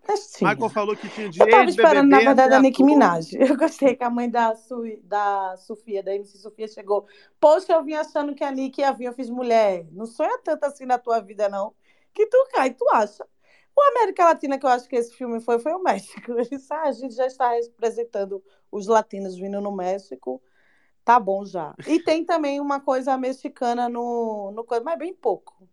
É isso, gente. Eu fui uma completa inútil para o meu país, no sentido de crítica de cinema dessa vez. Eu peço desculpas aí para vocês. Eu prometo que eu vou de Mas- óculos. mas Ou serve- se tiver alguma empresa aí alerta. que faz lente, eu tô precisando de uma. Eu acho que a Dandara Não, não, tá sério, me quem ouvindo. bota lente? Já teve isso que parece que a lente tá batendo palma dizendo assim: me Não tire tá. daqui. Mas a única função dela é ficar no seu olho. Mas ela quer o quê? Sair. Tá ouvindo música, Dandara? Ô, Dandara, você tá ouvindo Muca? Não, não Não, tô. parou de me ouvir. Parou completamente. Desce e volta então, Dandara, que o Muca tá falando. Ai, foi mal, Muca. tá É. Imagina, imagina. Olha só. A, a Dandara falhou miseravelmente como crítica, né? Não fez a resenha da Barbie, mas eu acho que isso serve de um alerta para todo mundo que está aqui e usa lente de contato, para que você respeite o período de validade da sua lente. Se você trabalha com lente descartável, respeita. Não, isso é sério, a gente tá, tá brincando, mas tem muita gente que tem infecção séria de olho por conta disso. A lente ela acumula bactérias, por mais que você limpe, por mais que você use aquele produtinho, aquela coisa chata. Eu uso lente também. E para mim é, é engraçado, aquela desgraça parece que vem com relógio. Completa 30 dias, ela já começa a incomodar no meu olho, já começa a arranhar, já vejo tudo meio turvo, eu já sei que está na hora de eu jogar fora e pegar outro par. Então, fica esse alerta para você não fazer o que Dandara Pagu fez nesta noite e que acabou impedindo de ver toda a beleza e exuberância de Barbie, essa superprodução hollywoodiana que chegou como blockbuster, chega na verdade em cinemas de todo o Brasil e tem classificação etária para maiores de 12 anos aqui no nosso país, certo? Mas eu tava conversando Uhum. com uma mãe que tava indo. Na verdade, ela não tava no indo ver o filme porque era pra isso, era tipo uma mãe do shopping. E ela mesmo falou: é um filme pra adulto, é as mães que estão afim de ver. É um filme pra adulto, viu, gente? Sinceramente, assim. Não é filme pra criança, é bonitinho, mas não é um filme pra criança. Inclusive a linguagem, tudo é filme mais pra adulto e eu acho que é bem nostálgico mesmo, né? Estamos num momento nostálgico, né, gente? O povo de 30 que queria ter 30 quando tinha 15, queria ter 15 de novo. Eu tô nessa fase. É isso. Perfeito. Perfeito. Vamos ouvir o Lu. Fala, Lu. Ai, primeiro dizer que eu tô emocionado de estar no mesmo space que a Dandara, gente, maravilhosa. Ai, já gostei de você, lindo, inteligente. É, mas eu ia falar um pouquinho sobre o filme da Barbie, porque assim, eu tô muito empolgado para assistir, não, não, não fui convidado para nenhuma pré-estreia, mas é, todo o buzz ao redor do filme me, me anima muito, assim. A Greta Gerwig, que é a diretora, né, ela é uma diretora muito versátil, assim, ela já dirigiu filmes muito bons e muito diferentes entre si, ela fez Frances Ha, ela fez aquele Lady Bird, que ganhou um monte de Oscar, acho que de melhor filme, melhor atriz, melhor diretora. Ela fez também o Adoráveis Mulheres, que é um clássico né, da literatura, acho que inglesa. E aí ela tá agora com a Barbie, e os temas dos filmes dela são sempre, assim, muito complexos. Ela fala sobre o lance de envelhecer, sabe? Tipo, não ser a mesma pessoa quando você era jovem. No Lady Bird, ela aborda um pouquinho o tema de você procurar o seu lugar no mundo, a relação conflituosa com a mãe dela. E eu quero ver como é que ela vai traduzir essa linguagem dela que parece ser meio acadêmica pro filme da Barbie, sabe? E aí, quando eu escutei o relato do Michael falando sobre. E também, né, do pessoal que tá falando aqui dizendo que é um filme para adulto, eu tô muito surpreso. Porque eu, não, eu, eu imaginava que não, justamente por causa do lance com a Mattel e saber que ela faz essa, essa brincadeira com a Mattel também é algo que me anima muito a ver o filme. Tem outro filme que vai lançar no mesmo dia da Barbie, que é o Oppenheimer, que eu também tô super empolgado para assistir, que dizem que existe uma concorrência entre os dois filmes, mas claramente não existe. A Barbie tá liderando aí, vai todo mundo pro cinema assistir a Barbie, Oppenheimer, ninguém se importa. Pois é, é, é estava vendo aqui agora, o Choquei publicou hoje a projeção, né, nos Estados Unidos, a expectativa é que Barbie arrecade entre 95 e 110 milhões de dólares no final de semana de estreia, só nas bilheterias dos Estados Unidos. Tem algumas previsões que esse valor pode chegar a 140 milhões de dólares, e Oppenheimer deve estrear com 50 milhões de dólares nos Estados Unidos de faturamento em bilheteria, confirmando aí a análise do Lu de que não vai ter para Oppenheimer certo, todo, todos os caminhos levam até a Barbie nos cinemas, ritando também muito além das prateleiras das lojas de brinquedo, se é que alguém ainda vai à loja de brinquedo comprar Barbie, todo mundo deve pedir na Amazon, né? Enfim. É, e Oppenheimer, amigo, é um filme com outra pegada também, né? São três horas de duração, conta a história do cara que inventou a bomba atômica. É, to, é um outro rolê, né? Então, assim, bem menos pop também que o tema da Barbie, né? Sim, sim, sem dúvida. O Lu até falou sobre isso. O Lu fez um paralelo também lá no Instagram dele entre esses dois filmes, né, Lu? Oppenheimer, você disse que quer, quer assistir também, tá curioso para assistir esse lançamento. Não sei se tanto quanto Barbie. Ah, eu acho que falhou um pouquinho aqui, Muca. Você falou comigo? Sim, sim, sim. Ah, sim, sim. É, o Oppenheimer eu tenho um interesse específico. Enfim, eu sou físico, né? Eu fiz meu mestrado. Então, assim, é, o lance da história do, do Robert Oppenheimer, né, que é o físico que inventou a bomba atômica que foi utilizada no fim da Segunda Guerra, né, que bombardeou Hiroshima e Nagasaki. E ele foi uma figura que ficou muito conhecida assim na história porque era esse físico que ficou aí na dualidade entre criação e destruição, né? Tipo, ele foi o cara que de certa forma foi responsável pela, pelo cataclisma lá no Japão. Então é um filme também que está sendo muito hypado porque o diretor é o Christopher Nolan. Ele tem também vários títulos famosos, né? Ele dirigiu Batman, dirigiu Interestelar, acho que fez também um, aquele outro filme do pessoal que entrava nos sonhos, eu não lembro agora o nome. Então existia essa discussão de qual seria o, o filme mais hypado, mas com certeza a Barbie, até porque o Oppenheimer é um tema mais complexo, ele vai utilizar, tipo, cenas em preto e branco, vai falar sobre um, um problema que é, que é, sabe, histórico, meio biográfico, então não, não tem o mesmo apelo, né? Não vai conseguir alcançar um público tão grande como o sucesso que é a Barbie.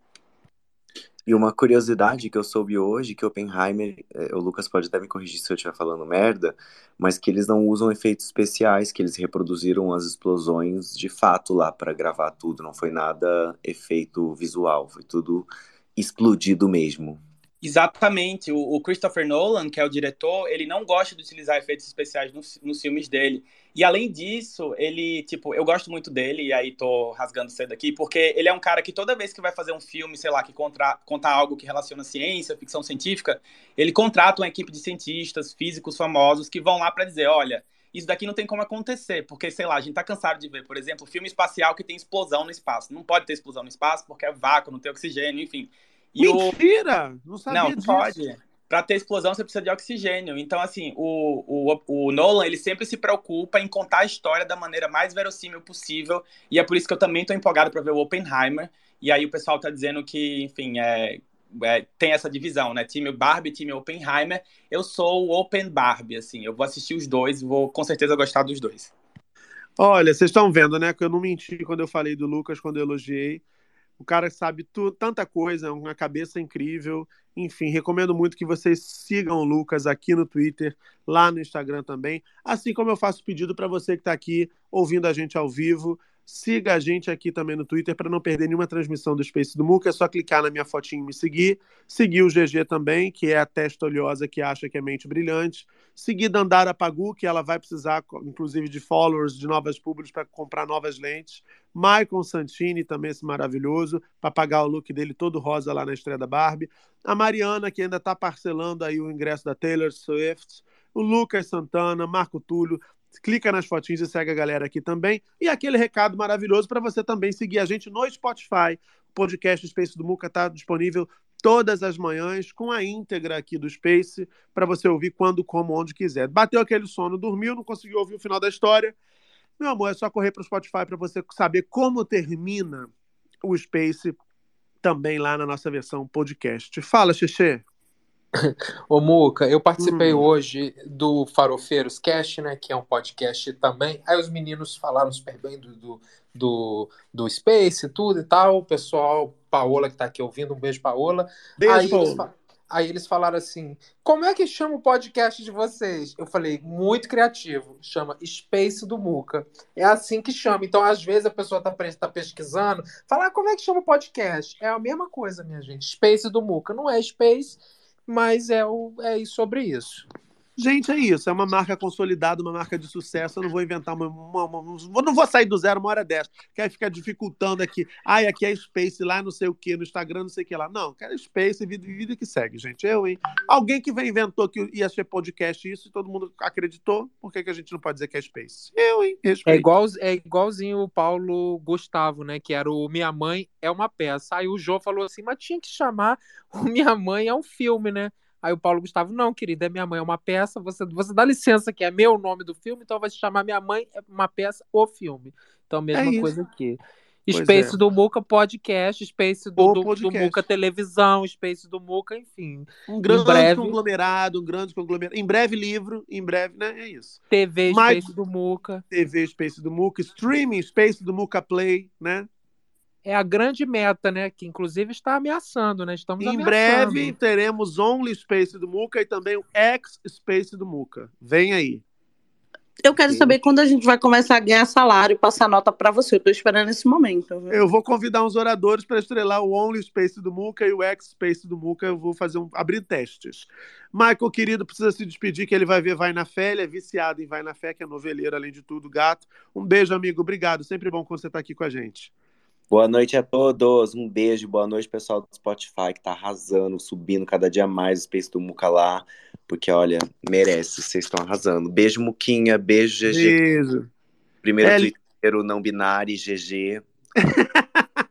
O Beijo, Michael, que vocês sabem, é conhecido no. Spotify como o dono do xixi mais gostoso do Funilaria de São Paulo. Vocês sabem mesmo. disso. Beijo, É boa noite, meu povo. Beijo. Fala, Mari. Ô, Muca, você me acabou de me dar um gatilho aqui, 1h40 da manhã, porque a moça da minha Vontade de tomar faculdade... xixi do Michael? Hum. Não, Muca, porque a moça da minha faculdade falou assim: ai, tem uns boletos atrasados aqui da, pra você pagar da faculdade, senão você não vai conseguir fazer a rematrícula. Aí era foi por causa do show da Taylor que eu, eu deixei de pagar a faculdade. Eu vou descer a Mari. Eu vou descer. Pra tomar Mas- vergonha. Hum. É, Muca, é prioridade. Não, e ainda bem que a, que a filha dela tá dormindo, né? Que a mãe deve dizer o quê? Não, filha, tem que ser responsável. É. Dinheiro não nasce em árvore. Da- Menina. educação financeira pra menina e corta a cena lá no escuro. Quer, Não deixa eu subir a aqui a Nath. Finanças, minha amiga Nath Finanças, pra dar um coió em Mari aqui ao vivo. Pelo amor de Deus. Ô, Muca, eu- como que eu explico pra coordenadora que eu não paguei por causa da, da Taylor Swift? Ah, você devia já levar um alface escrito em inglês. Paga o boleto da minha faculdade que eu tô aqui por causa disso. Taylor! Eu vou ser jubilated, Taylor. Help me. Help me, Taylor. Help me. Taylor Swift. Ô, GG, Oi, querido, pois não. é dado o momento, temos hoje atualizações sobre a, a história que ontem fez o Space bater um recorde de audiência. É, foi o assunto mais comentado no Twitter ao longo do dia todo, segue entre os assuntos mais comentados, é, que é a história do viúvo do Twitter. Para quem não acompanhou essa história, ela é totalmente é, é, descrita no, no episódio de ontem do Space, que está disponível no Spotify. A gente contou essa história, é, que é a história de um homem que viralizou nas redes sociais depois de postar vários textos lamentando né, sobre o luto, né, dividindo o luto que ele estava vivendo pela morte da mulher, mãe da filha dele. Esse homem ontem foi alvo de um exposed nas redes sociais por parte de uma moça que disse ter com ele uma relação, ter tido uma relação com ele no período em que ele publicava esses textos enlutados e ela disse a ter ficado sabendo disso depois que a história dele viralizou, né? Que esse que esse que gerou toda essa comoção por conta dos textos que ele publicava. Isso gerou até uma matéria na revista Marie Claire. Ela fez um expose de longo ontem aqui no Twitter, uma thread. A partir do momento que ela fez esse exposed, muita gente se voltou no primeiro momento contra o cara. Depois muita gente foi olhar o perfil dela e achou outras postagens e interpretou essas postagens como provocações, e aí as opiniões se dividiram, aquela coisa de tribunal da internet. Muita gente passou a julgar de uma maneira mais pesada a mulher, o que não nos surpreende numa sociedade tão machista quanto a nossa, e ela depois de algum tempo, a gente estava ao vivo aqui contando isso, várias pessoas apareceram com vários relatos sobre esse rapaz, e ela, a moça que fez o Exposed, também subiu aqui e deu o seu depoimento. Ela estava muito emocionada, né, é, muito nervosa com toda a situação, e ela fez um relato ao vivo aqui para gente. É, e, e, isso tudo está no episódio de ontem do Spotify, lá no Spotify do Space do Muca podcast. Então, é, foi, foi uma surpresa ela ter subido aqui para falar com a gente, mas se teve um motivo de, de tranquilidade naquela condução toda, foi o fato de, desde o início do, da transmissão, eu estar aqui, nós estarmos aqui sinalizando para o fato de que não deveria haver aquele julgamento moral tão cruel sobre uma mulher, mais uma vez sobre uma mulher. Então, desde o começo da transmissão, eu falava sobre isso e quando ela chegou aqui muito nervosa, se sentindo de fato julgada por tanta gente na internet, pessoas que mandaram para ela mensagens muito cruéis, ela se, se, se, sentiu, me parece, um pouco mais acolhida, porque ela percebeu que de fato não era o que a gente estava fazendo aqui. Então essa história está toda, toda contada lá no episódio de ontem do Space do Muca, disponível no Spotify e nos outros agregadores de, de, de podcast da sua preferência, onde você quiser ouvir. Só aqui no Twitter, mais de 60 mil pessoas deram play para ouvir o que aconteceu aqui na última noite. Foi o oitavo assunto mais comentado no Twitter, enfim, uma história que de fato mobilizou muita gente e a gente teve novidades ao longo dessa terça-feira. A GG vai contar para a gente já já, mas a Dandara levantou a mão antes. Fala, Dandara. Não, bem rápido. Você tá fazendo o Gil Gomes chorar, né? Que a menina subiu aqui no mesmo dia do babado. Nenhuma produção de 100 pessoas ligando para ela, implorando. É isso, né? Quem tá no topo, tá no topo, né, Muca? Só isso mesmo que eu queria dizer. eu super sério. não, mas não é impressionante, é, um, é uma fofoca muito quente, onde a pessoa se sente à vontade de subir. Isso prova. Tô falando isso muito de coração prova muito do quanto o seu trabalho ele realmente é sério, sempre tem uma linha de respeito, por mais maluco, inclusive, que a pessoa seja. Parabéns, é... tô falando sério. Obrigado, meu amor. Mas é, eu fiquei, fiquei surpreso, de fato, surpreendeu, e eu fiquei muito preocupado no momento que ela subiu, porque ela estava nervosa. Já vou falar disso, mas antes eu vou me despedir do Lu, somou tanto com a gente aqui hoje, falando ah, da, da moça lá da italiana que está tentando livrar a Itália Veneza, dos pickpockets, das borsetiatrites. Uh, falou tanto aqui com a gente também da Barbie, claro, do No Limite, que é um assunto que apaixona o Lu e também é uma paixão em comum que a gente tem. Lu, obrigado, é um prazer sempre ter você aqui. Repito o apelo para que vocês sigam o Lucas aqui no Twitter e lá no, no Instagram também. E a gente vai trocar muita bola, porque o No Limite está só começando. Um beijo, querido. Beijo, pessoal. Vida longa para vocês. E, enfim, estamos de volta aí para comentar o limite sempre que for possível, tá? Beijão. Tá. Beijo. Manda um beijo para sua mãe, aquela fofa. Aqui, GG, me diga, o que que rolou hoje? O viúvo, o, é, o suposto viúvo, suposto não, ele é viúvo, né? O alvo de toda essa polêmica, ele se manifestou por meio de uma nota oficial das advogadas, é isso? Pois é, Muca, mas antes desse pronunciamento da nota, tiveram outras questões também. A moça, que eu vou chamar de. Eu vou chamá-la de suposta, porque é, ela em nenhum momento ela, ela fala, ela, ela não fala o nome dele, o Twitter que descobriu, enfim.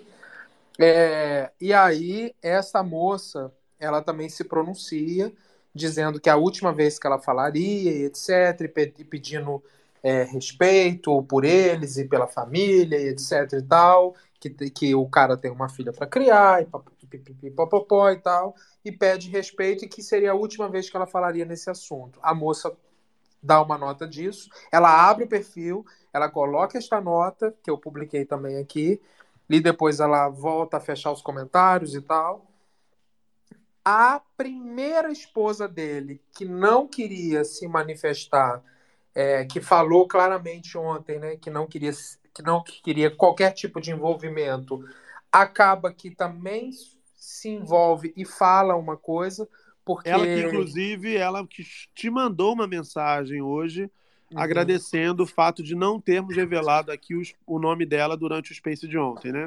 Perfeito. Ela me agradeceu privadamente, porém, é, o jornal Metrópolis, os- o grupo Metrópolis, fez um, um PowerPoint, sei lá, um, orno- um organograma e colocou o nome dela com a foto dela. Ela ficou bastante incomodada com isso e ela fechou o perfil dela e colocou também uma notinha, Muca.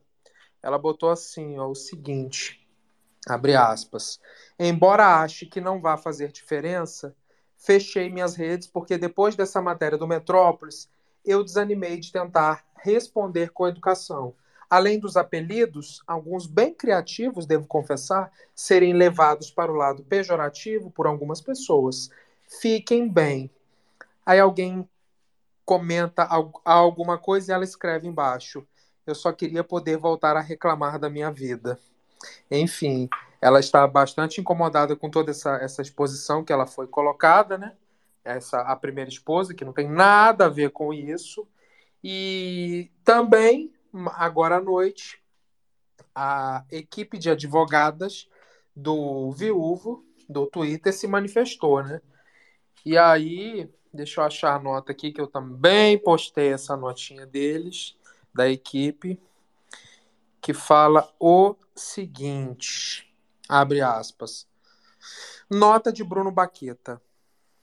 Aspas. As advogadas de Bruno Mendes, doutora Camila Xavier e doutora Isabela Meijoeiro, sócias do Meijoeiro Advogados, informaram que há provas de que as informações passadas por Luísa da Cunha Lima Rocha não condizem com a realidade dos fatos e que as medidas judiciais estão sendo tomadas, sobretudo para que os veículos de informações sejam impedidos de compartilhar notícias falsas. A pedido do senhor Bruno Mendes, que está muito abalado com a superexposição, poupará a divulgação de detalhes sobre a vida íntima do casal. As informações que estão sendo veiculadas trata-se de grave ofensa à honra de pessoa falecida há cinco meses, em que há uma família em luto e uma menor que merece ser resguardada neste momento de dor.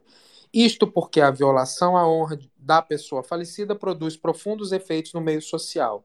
No caso em apreço, a violação está causando dor aos familiares e amigos da falecida, além de contribuir para um cenário de baixa efetividade da proteção dos direitos da personalidade. O direito visa justamente o oposto, proteger ao máximo os atributos essenciais à condição humana. Daí a necessidade de se proteger pós-mortem a personalidade, sobretudo a honra, que resguardará a legitimidade para pleitear a adoção, das medidas necessárias a inibir, interromper ou remediar a violação, como pre preconiza o artigo 12, caput e parágrafo único do Código Civil Brasileiro. Fecha aspas. Enfim, esta é a nota divulgada. É, este caso saiu no jornal Globo também, inclusive esta nota também. E essas são as atualizações do caso. A moça, Muca, a, a moça que subiu ontem, né? Também eu tenho acompanhado ela para ver se ela se pronunciou mais vezes e tudo. Ela postou no perfil dela pessoal do Instagram, que eu também fui seguir para ver, né? Que aqui a gente é jornalista. Ela postou somente a música da Pitty, Teto de Vidro, e botou também é, a letra da música nos stories. E o cara não se pronunciou no, no Instagram dele. Essas. Ah, Muca, sabe quem, sabe quem é que também se pronunciou? Muca, você tá aí? Tô aqui, tô aqui. Tava, tava fechado o microfone. Quem? Outra pessoa que se pronunciou foi a internauta. Você lembra dela que eu falei, Bruna Caixeira?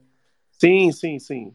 Que é aquela pessoa que tinha que ficou supostamente é, com pena do cara e, e mandava mensagens para dar uma força e aí supostamente o cara teria chamado ela para sair. E aí ela falou: "Oi, ele não estava de luto". Enfim, ela como saiu também nesse organograma do Metrópolis que eles colo colocaram ela e colocando ela como internauta, ela está se utilizando desse apelido. Ela botou o nome dela entre parênteses internauta e está vivendo a vida. Você sabe quem também se manifestou? Quem? Essa você não viu. Quem se manifestou hoje, quem ouviu o Space do Muca de ontem, vai lembrar que eu li a matéria da revista Marie Claire, boa parte da matéria da revista Marie Claire, uh, que foi a primeira, né, que acabou é, tornando ainda mais popular toda essa história do viúvo do Twitter. E eu chamei a atenção aqui para uma ironia do destino, que é dizer respeito ao nome da repórter que escreveu a matéria, que é a Jaqueline Cornacchione. O sobrenome dela é Cornacchione. E eu falei, gente, a, a repórter chama Cornacchione, que ironia do destino. A Jaqueline ouviu o, o episódio do Space do Muca lá no Spotify e ela retuitou dizendo: a partir de hoje só assino minhas matérias como Jaqueline Almeida. Então, ela não quer mais usar esse prefixo corna de seu sobrenome, porque, né, enfim. Fala, Mari. Eu ia falar, Muga, que apesar dos pesares, das polêmicas, enfim, como é bom, né, Muca? A gente passou um tempo aí só falando desgraça do último presidente. E como é bom voltar a esses assuntos não tão banais, mas enfim, né? Que faz a gente questionar coisas mais supérfluas do que, enfim, o presidente querendo acabar com, com o país. É, eu acho que é, eu acho que eu, eu entendo o que você diz, mas eu acho que não é, não é nada supérfluo nesse caso aqui. Eu acho que esse, esse caso ele é um, como tudo, né? É, ele possibilita um olhar muito aprofundado para algumas das mazelas da nossa sociedade. E eu não estou querendo ser o chato, não. É porque realmente eu vejo dessa forma. Quando a moça fala do teto de vidro da Peach, ela está certíssima, inclusive, em fazer essa analogia. Para quem não conhece, ou não está ligando o nome à música, ela diz assim, ó. Quem não tem teto de que atire a primeira pedra.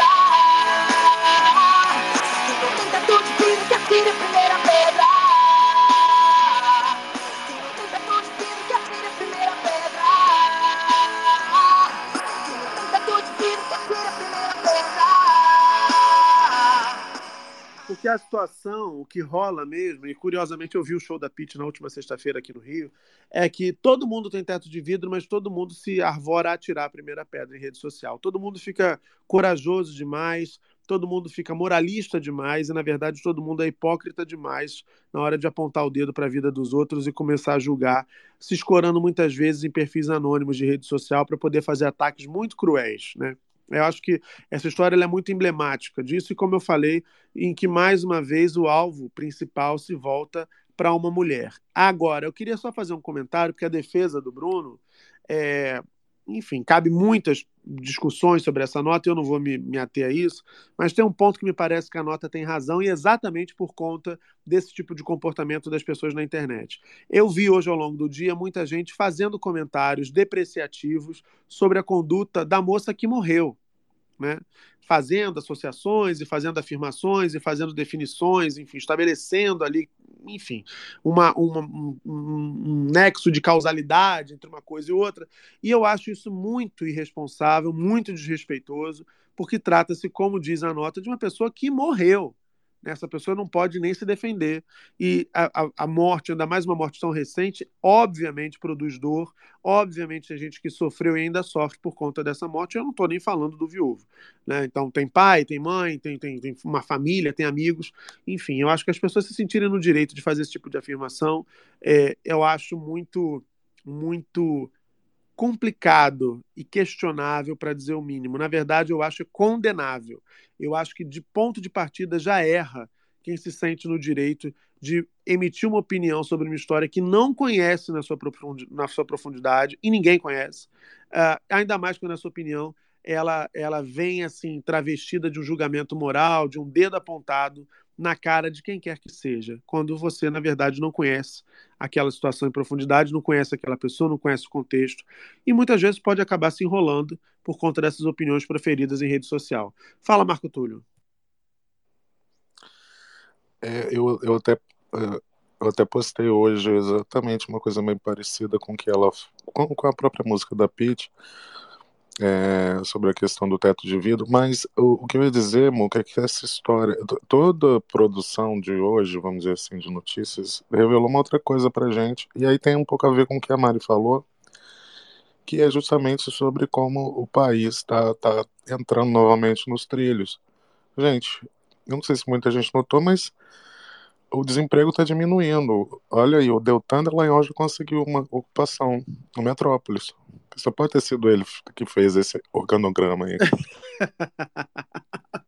O PowerPoint, GG, o PowerPoint do Metrópolis foi feito por Deltan Dallagnol e, e companhia? Isso viralizou aqui no Twitter, né?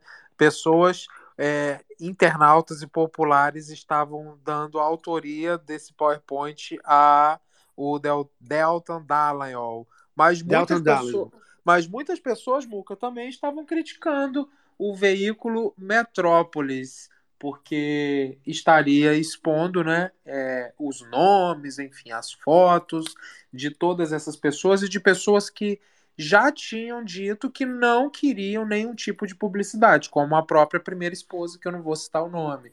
E eles colocando até também o nome da filha, enfim. Enfim, não é mesmo? Tudo errado. Pois é. Enfim, tudo errado. Então é isso. As críticas são merecidas, né? É, enfim, as críticas são muito merecidas. Ah, vamos fazer o seguinte, deixa eu ver aqui. O que, que, você, o que, que você quer fazer, Barroca? Você quer fazer um giro de oradores? Você quer ir para o próximo assunto? O que, que pretende, Zanja? Temos próximos assuntos? Não estou nem sabendo. No querido, que isso? Temos política, temos notícias do mundo de lá. Vamos para o próximo assunto, então, Muca. Próximo assunto, preferdes? Preferdes, duas horas da manhã, né, minha linda? Perfeito, então tá certo. Vocês estão vendo, né? Regis está querendo, está com preguiça de vocês e quer encurtar nossa conversa. Perfeito. Não estou nada, são os queridos. Mandem suas opiniões usando a tag Space do Muca, que já já lerei. Mande notícias do mundo de lá, diz quem fica. Me dê um abraço, venha me apertar, tô chegando. Coisa que gosto é poder partir sem ter planos. Melhor ainda é poder voltar quando quero. Todos os dias é um vai e vem a vida se repete na estação. Tem gente que chega pra ficar, tem gente que vai pra nunca mais. Tem gente que vem e quer voltar, tem gente que vai e quer ficar. Tem gente que veio só olhar, tem gente a sorrir e a chorar. E assim chegar e partir são só dois lados da mesma viagem. Trem que chega é o mesmo trem da partida. A hora do encontro é também despedida. A plataforma dessa estação é a vida desse meu lugar. É a vida desse meu lugar. É a vida.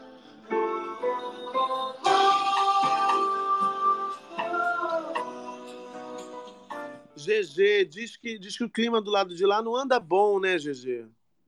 Há um Pois- clima de, de descontentamento, de insatisfação no ar e de, também de temor, muita apreensão entre elas. Pois é, Muca. Inclusive, o assunto. o assunto viúvo do Twitter, eu acho que prejudicou um pouco a vida delas. Porque Sério? hoje, hoje, ontem, só se falava disso, né? E logo ontem, que foi um dia que estava, eles estavam se mobilizando, né? Porque supostamente é, o Bolsonaro estava perdendo é, apoio, né? Bastante apoio ontem. E Seguidores. aí, seguidores, exatamente. E aí, a notícia não se falava de outra coisa a não ser viúvo do Twitter, né? Então todo o movimento delas foi jogado para. Ah, tadinha. Tadinha, que barra. Ah, que tadinha, via, via. Viado. Viado. Ai. Que tragédia. Tadinha. Elas estavam fazendo, levantando tag, né, GG? Estamos com o Bolsonaro, eu sigo o Bolsonaro. Mas aí veio o viúvo e, e não se sabe se o viúvo apertou 13, mas é, acabou jogando água no chope delas. Pois é, Muca, pois é. Elas estavam, eu tava, eu dava, né? Eu até conversamos disso mais cedo. Eu, eu dei um pulo na sala de lá, elas estavam bem desesperadas com isso. E isso, esse movimento de desespero surgiu porque ontem, foi ontem, foi segunda-feira, foi ontem, né? Segunda. É, É, Anteontem já, no caso. anteontem, no caso. Na segunda-feira, a, o procurador-geral da a Procuradoria-Geral da República, a PGR, ela determinou que ela fez um pedido para o ministro Alexandre de Moraes no inquérito de 8 de janeiro, o inquérito dos atos golpistas, pedindo para que o TikTok, o YouTube e o Twitter, se eu não me engano, essas três redes, é, expusessem para eles os dados é, dos seguidores de Bolsonaro, porque na verdade eles querem averiguar é, essa relação, se há uso de robôs, como é que tá, quem são as pessoas que estão por trás de toda essa influência. E aí Robô, muitas que isso? Robô, É, que Muca. isso? e aí Que muitas pessoas questionaram dizendo assim, isso é um absurdo que o, o que a PGR pediu, isso é uma medida muito que fere a honra, a privacidade, a não sei o quê, pipipipopopó. Não, minha gente, não é absurdo não. O que eles estão tentando é fazer essa checagem de dados e ver. Você que é apoiador do Bolsonaro, tá todo errado aí, mas você que é apoiador orgânico, você acredita, você torce, você não sei o quê, você não é o alvo não, tá? O alvo é, são as pessoas que cometem crimes, os financiadores, a ga- galera que está pagando robô. É essa galera que eles querem pegar. Você que é só um escroto mesmo, que gosta dele, tá tudo bem para você, por enquanto. Mas é isso. Você pode ficar tranquilo. Você, você não deveria estar apoiando, não, mas já que você, você tem a liberdade para você apoiá-lo, porque a gente tem o direito constitucional de escolher as piores coisas na nossa vida e tá tudo bem. É cada um por si. Mas assim, quem eles querem pegar mesmo nessa investigação, a meu ver, são os financiadores disso tudo, quem está pagando robô, engajamento e etc., perfis falsos, gabinete do ódio. Se você é só um orgânico mesmo, tá tudo bem para você. Entendi, entendi. Mesmo se for aquela sua tia conservadora que ficava compartilhando, ai, artigo 142, tem que destituir o Supremo, né? Voto impresso já, fora Xandão. Tudo bem? Tá tudo liberado? Ah, Muca. Eu acho que acredito que sim, porque é uma interpretação bem burra, mas enfim, a pessoa tem direito de ser, de ser burra, né? Ela não pode, é, daí fazer um movimento de querer, é, tipo, vamos fechar o Supremo, vamos tirar os ministros à força, vamos Vamos rasgar o quadro de Cavalcante. Vamos, é, vamos invadir, vamos acabar. Aí já não, aí já tem outras questões que a gente sempre falou, né? Entendi. Agora, GG, sabe uma coisa? Além do, além do cagaço generalizado, você sabe que tem uma outra coisa acontecendo do lado de lá? Não, o quê? Tem gente cruzando a ponte. É, menina? Ai, é Tem verdade. Tem gente cruzando a ponte. E sabe por quê? As pessoas estão percebendo. Vejam vocês uma coisa que a gente cantou essa bola, né? Que elas, elas, elas são um pouco mais lentas. A gente cantou essa bola que a vida ia melhorar, né? A vida ia melhorar. E aí o pessoal ia começar a perceber que negócio de ficar piscando flash do celular por satélite de país de extrema-direita não ia melhorar, não ia fazer o preço da carne cair, não ia fazer o preço da gasolina cair, não ia fazer o emprego subir de novo, né, o desemprego cair, não ia fazer nada disso. Mas, enfim, elas não perceberam, elas ficaram acampadas na frente do quartel, depois saíram de lá daquele jeito que a gente sabe, agora estão tudo aí que, com o, a, a boutique aqui não passa nem sinal de Wi-Fi, mas estão começando a perceber, inclusive na hora de ir ao supermercado. Teve um rapaz que foi ao supermercado, ex-eleitor do inelegível, ex-simpatizante de Paulo Guedes, né? Parece que ele era cheerleader de Paulo Guedes enquanto ministro da Economia. O rapaz foi ao supermercado e fez um vídeo registrando o momento em que ele descobriu, por exemplo, o preço do óleo de soja. Vamos ouvir. Pessoal, dá só uma olhada aqui. Isso aqui, ó. Isso aqui chegou a quase 15 pau. Hoje está 5 reais. Viu, Paulo Guedes? Pilantra. Para virar Argentina, seis meses, para virar Venezuela, um ano e meio. Por que no teu governo você não conseguia baixar essa porra? Eu, miserável. Calma aí. Calma aí que eu vou te mostrar quanto tá o contrafilé aqui. Viu? Esse Paulo Guedes, cara, ele tinha que ser preso. Esse cara tinha que. Esse cara tinha que pagar pelo que ele fez com o país. Ele ferrou o país, bicho. Aí você tem que ver o Bolsonaro. É, é cada vez mais a carne tá virando um produto de luxo, né? É um no mundo inteiro. Vai faltar bife, presidente? Então a carne cada vez mais se transforma num produto de luxo para o mundo todo. É uma realidade. Um país como esse, cheio de boi, uma plantação dessa, e o cara tem que falar que a carne está virando produto de luxo. Não tá de pegar um caba desse, dar uma pisa. É isso da vontade, bicho. Olha isso aqui, ó. Contra filé, viu? 30 pau. Tá vendo aí, ó? Free boi. Eu peguei logo três peças. Tudo, cara. O pão aqui, que era 12 reais, aquele pão puma, caiu para 5 reais. Como é que eu fui tão trouxa apoiar uns cretinos desses? Bota na cadeia. Eu quero aqui me solidarizar com o que aconteceu com o Xandão. É isso, é legal? O cara agrediu o filho do cara. Porra, bicho. Não tem, não tem a dó não, Xandão. Bota esses vagabundos tudo na cadeia. GG.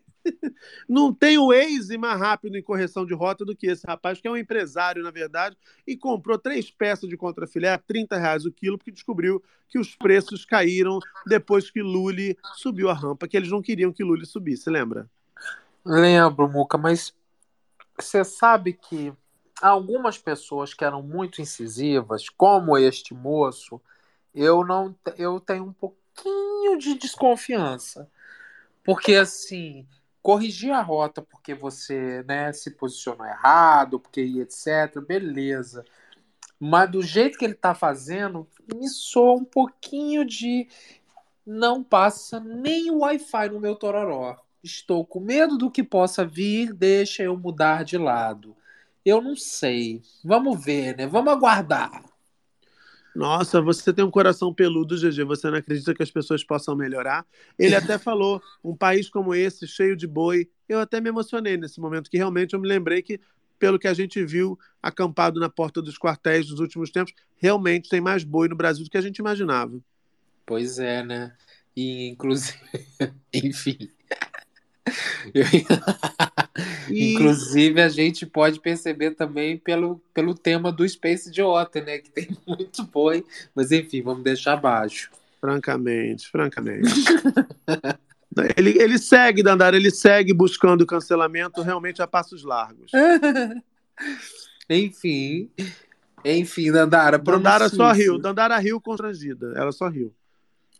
Eu não falo mais nada. Você está ganhando fama. Já está na hora de você tirar essa invejosa de perto de você. Eu já conversei com você, mas você não me escuta, cara. GG, além disso, o noticiário político teve também busca e apreensão na casa da família que acabou se envolvendo naquele, naquele quiprocó com o ministro Xandão no aeroporto de Roma, não é verdade? E, menino, teve mesmo busca e apreensão na casa do, do, do, do casal lá. Peraí que eu vou achar isso aqui agora. Olha, garoto, que bom, né? Que ele vai achar. Que ótimo. Que ótimo. Olha, quero lembrar para você que você pode e deve participar comentando pela tag Space do Muca. Seu comentário é sempre bem-vindo aqui. A gente adora ler os comentários de vocês.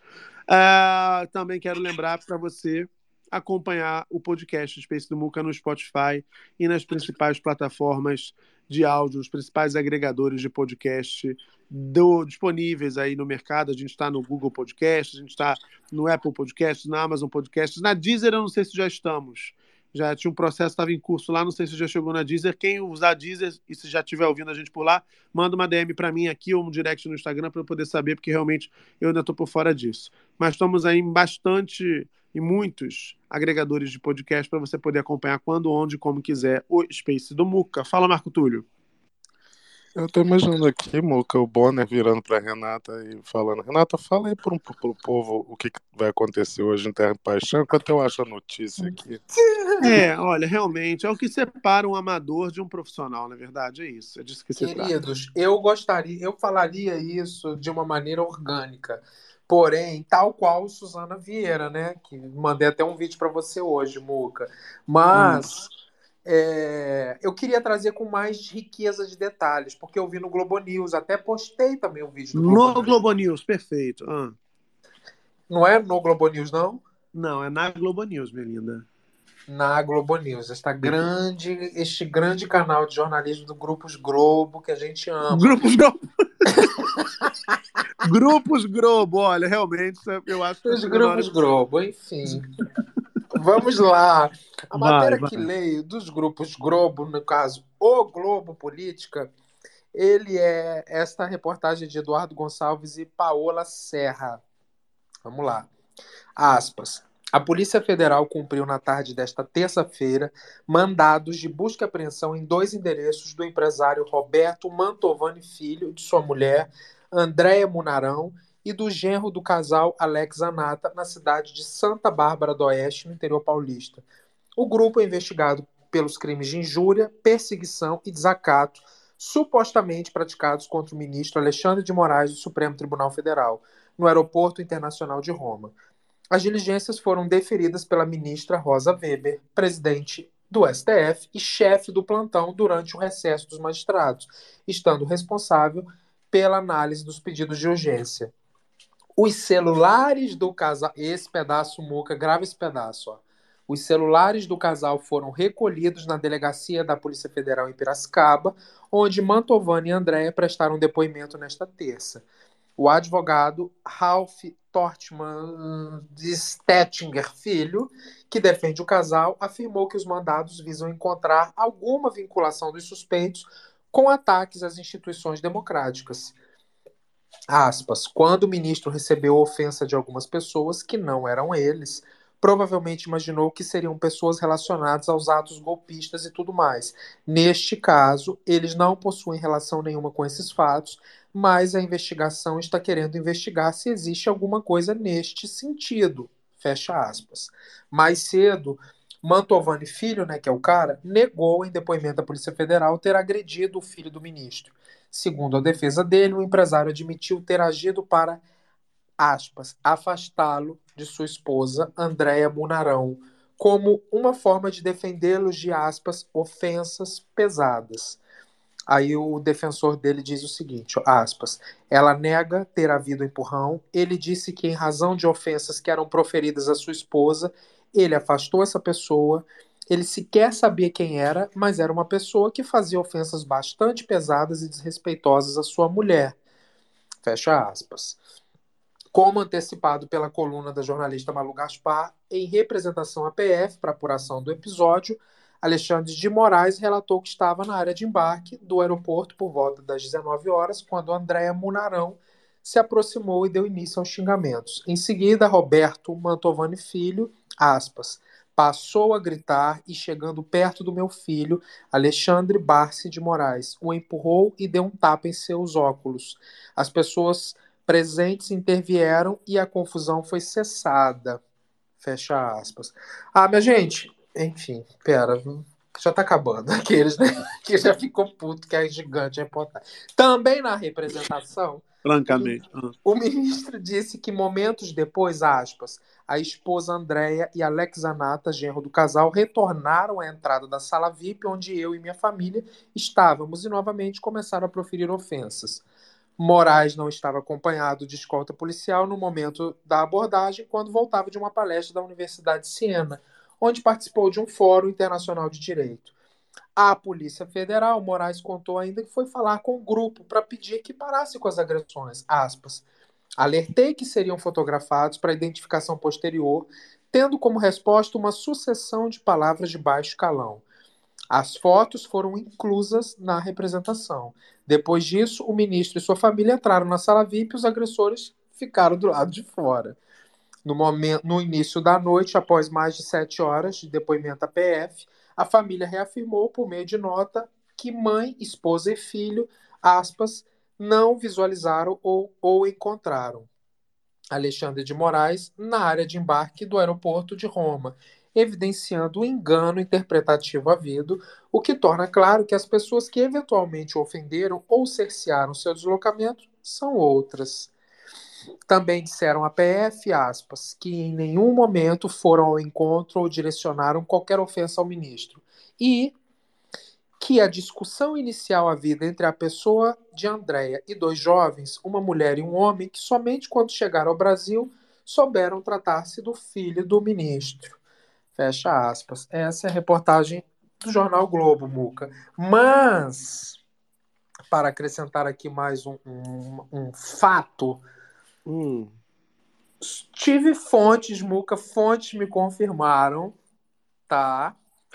Que as imagens dos aero, do, do aeroporto, que foi solicitado pelas autoridades brasileiras, me parece que já estão em posse das autoridades brasileiras.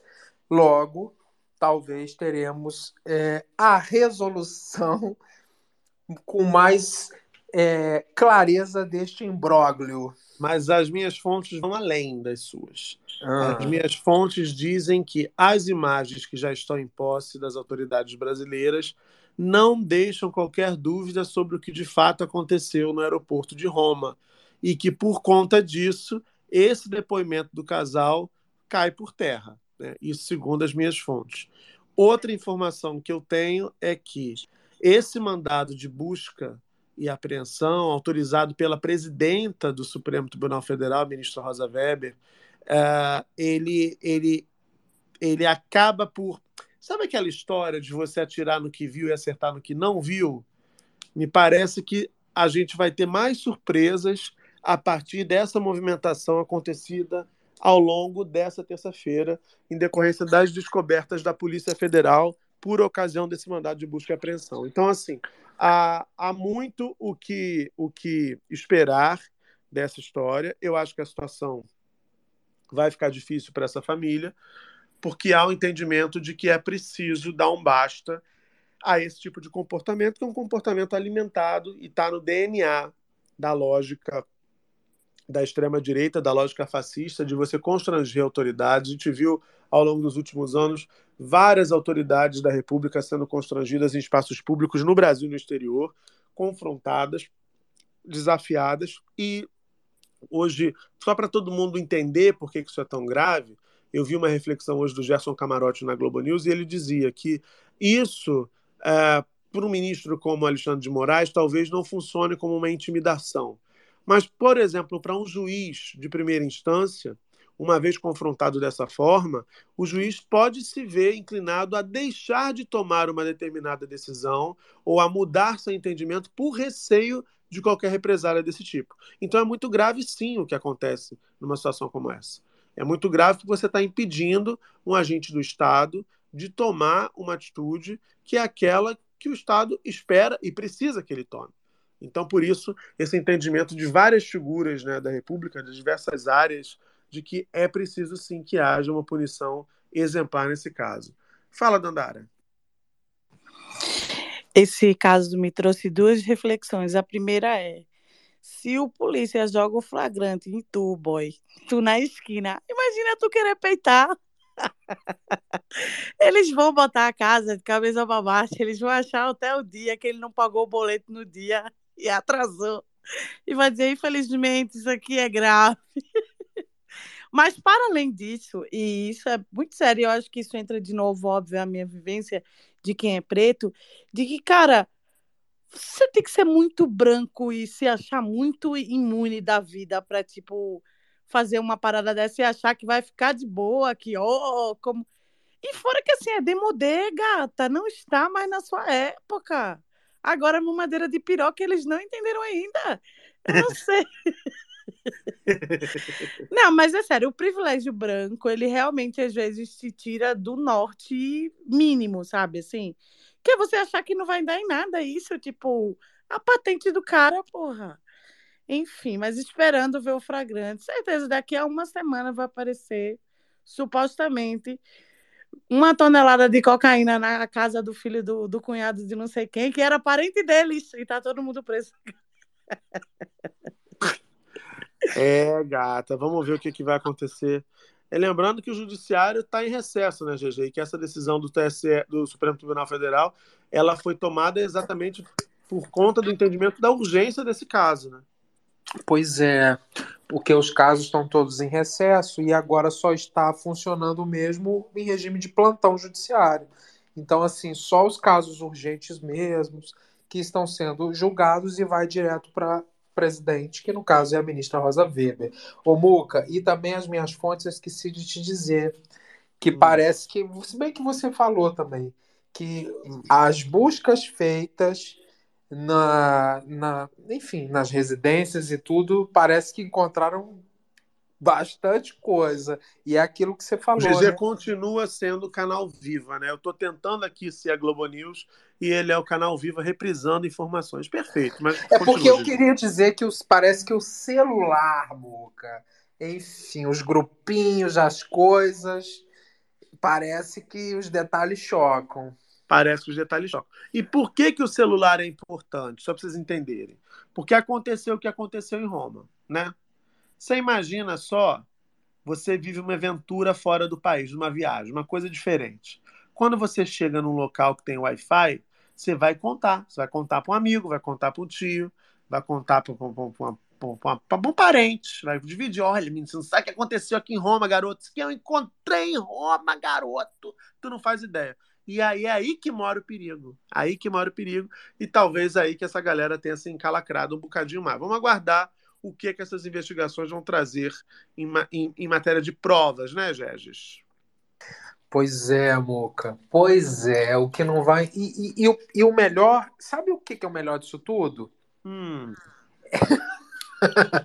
é que essas provas vão estar perfeitamente validadas pela justiça.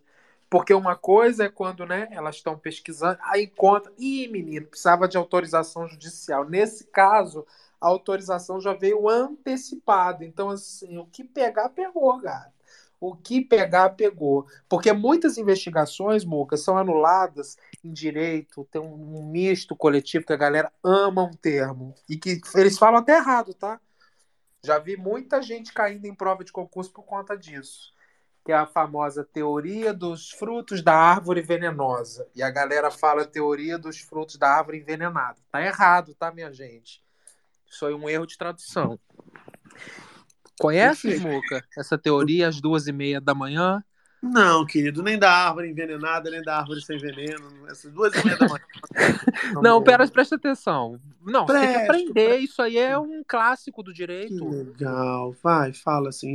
Tá todo mundo aqui querendo. Cara, você é chato, você tá fazendo as pessoas dormirem. Vocês têm que aprender isso, Dandara. Mas por que, que a gente tem que aprender isso? Quem é que é juiz vai virar advogado igual a tu? Me diz aí. Cara, a hora Duas que você tiver um flagrante em alguma coisa, você mete essa para um policial, você vai ver só. A pessoa já fica, vai titubear se faz uma busca em você. Fala, GG. fala sobre a árvore, GG. Fala, GG Ecologia. Vai, fala. Não, preste atenção. Essa teoria é muito boa. Sabe por quê? Teoria. Não basta ele explicar, ele quer que a gente fique. Ah, por quê? Ele quer interação. Não, e ele demora para falar que é a coisa que mais irrita. Ralenta, ralenta um pouco. Vai, Gigi, vai. Fala. Teoria dos frutos da árvore venenosa. Que significa o quê? Às vezes uma prova. Às vezes uma prova, por ela não ter, às vezes, os requisitos, ou porque ela não foi encontrada porque o juiz autorizou e etc., contamina todo o processo, ou seja, tudo é anulado, tudo é desperdiçado, ah, isso tem que voltar a estaca zero, porque aquilo não teve os requisitos da lei. Por isso que fala teoria dos frutos da árvore venenosa, ou seja, a árvore que está envenenada, né? Ela é venenosa, ela contamina todos os frutos, contamina todo o processo. Nesse caso, isso não vai acontecer, porque está tudo dentro da legalidade, o juiz autorizou a prova, o juiz autorizou a busca, o juiz provavelmente autorizou a quebra de sigilo do celular, mandando a quebra de sigilo, muito provavelmente bancário, para saber, né, o dinheiro e tudo mais, pedindo acesso às câmeras, enfim, tudo dentro dos conformes. Então, tudo que surgir nessas investigações vai estar validado pelo judiciário, não vai ter nulidade. Por e a coisa da árvore, no fim, eu mesmo continuei sem entender, mas tudo bem. Não vamos falar não, que senão ele vai querer explicar de novo. Por Fala. incrível que pareça, hoje ele explicou bem. Ele explicou bem hoje. Eu acho que a galera entendeu. A É árvore é todo o tá- processo, Dandara. Dandara tá com a lente errada, ela não tá Não, já tirei minha muita lente, já fiz meu skincare. Tô bem deitadinha na minha cama da Barbie. Tá tudo bem. GG, sem mais para o momento? Ou quer mandar mais um recado? Quer dizer mais alguma coisa? Tem uma outra pauta, alguma coisa assim? Tá. Não, não, eu fico com essa pauta mesmo. Enfim, um beijo para os concurseiros que vão nos ouvir, tá? Não escreve mais do fruto das árvores envenenadas, não, que tá errado. Árvore venenosa. Perfeito. A teoria do- da árvore do fruto. Como é que é? Teoria dos frutos da árvore venenosa. Perfeito, perfeito. Perfeito. E assim, com essa pílula de sabedoria, nós vamos chegando ao fim do Space do Muca de hoje. Quero agradecer muito a todo mundo que ouviu, todo mundo que comentou na tag, todo mundo que subiu aqui para falar com a gente, trocar ideia. Hoje foi bem diverso, do jeito que a gente gosta. Falamos de No Limite, falamos de Barbie, falamos de Attenzione Pickpocket, Attenzione Borstestiatrice, falamos de política e GG deu até uma pequena aula, inútil, mas deu uma pequena aula de direito nessa etapa final aqui do Space. Né? Não contava com essa astúcia da barroca, nem eu, mas é isso, né, gente? A gente, a gente vai convivendo, vai aceitando, para ela não se sentir mal excluída. É, deixa eu dar um beijo pro Marco Túlio, beijo para Dandara Pagu, que já trocou de lente. Gegis, vai dormir ou vai fazer after? Vai dormir, né, Gegis? Vou dormir, mas aqui, rapidinho. Tem uma tag aqui Hum. da Elisa Lula Bauni Swift Rousseff, que ela botou assim: Esse povo é de uma cidade vizinha da minha e meu pai conhece e disse que véi da família sempre tratou todo mundo mal. A classe média do interior que se acha rica e superior a todo mundo. Fecha aspas. Uma É, fofoquinha, né? E o Pois Biel é. fez um tweet sobre o No Limite dizendo que Mônica Carvalho, a primeira eliminada da temporada No Limite Amazônia, não vai reclamar do resultado porque foi impresso do jeito que ela gosta. Não entendi do que ele está falando, mas deixo aí a reflexão no ar para vocês. Um beijo. Dandara tá com a mão levantada. Fala, Dandara. Eu não quero acabar, eu sei que tá, tá terminando, na verdade, mas você viu o Boninho falando que ele paga tudo integral, que não tem isso, é livre de imposto. Achei tão. Ele pareceu tão. Será que aconteceu algum babado? Sei lá, é porque só eu lembrei disso aqui. Eu tinha entrado pra falar disso, eu esqueci. Aí eu tô jogando aqui pra ver se alguém sabe de alguma fofoca. Porque eu nunca vi ele assim, tipo, é, foi tão da satisfação, sabe? Assim, tipo, aqui não é assinar. Aqui é livre de imposto. É porque na Fazenda, nos prêmios da Record, tem a incidência do imposto. Ah, que você acaba ficando com nada, né? Você acaba ficando com bem menos. Um beijo, Haddad. Um beijo, Haddad. Enfim, é, vem aí a reforma tributária. Vamos ver como é que vai ficar a nossa vida. É isso, minha gente. Olha, um beijo para você. Obrigado pelo carinho da audiência. Se você está ouvindo a gente no Twitter e não segue ainda, é só clicar na fotinho e seguir para não perder nenhuma transmissão do Space do Muca ao vivo. Todo dia, de segunda a sexta, tá? Final de semana só quando acontece uma coisa bombástica. Por volta das 11, 11 e 15 da noite, a gente está aqui para fazer o resumo mais completo das notícias, o mais interativo e o mais divertido também no seu dia. Se você está ouvindo no Spotify, não esqueça de seguir a gente e de avaliar o podcast Space do Muca, que é super importante para você dar essa força, a gente crescer também lá na Podosfera. Beijo para você, uma boa quarta, uma quarta cheia de energia boa, de notícia boa, de coisa boa na tua vida. E logo mais à noite a gente está junto aqui para fazer essa farra gostosa que você só encontra aqui no Space do Muca. Beijo, boa quarta, tchau, tchau, até mais. Space do Muca.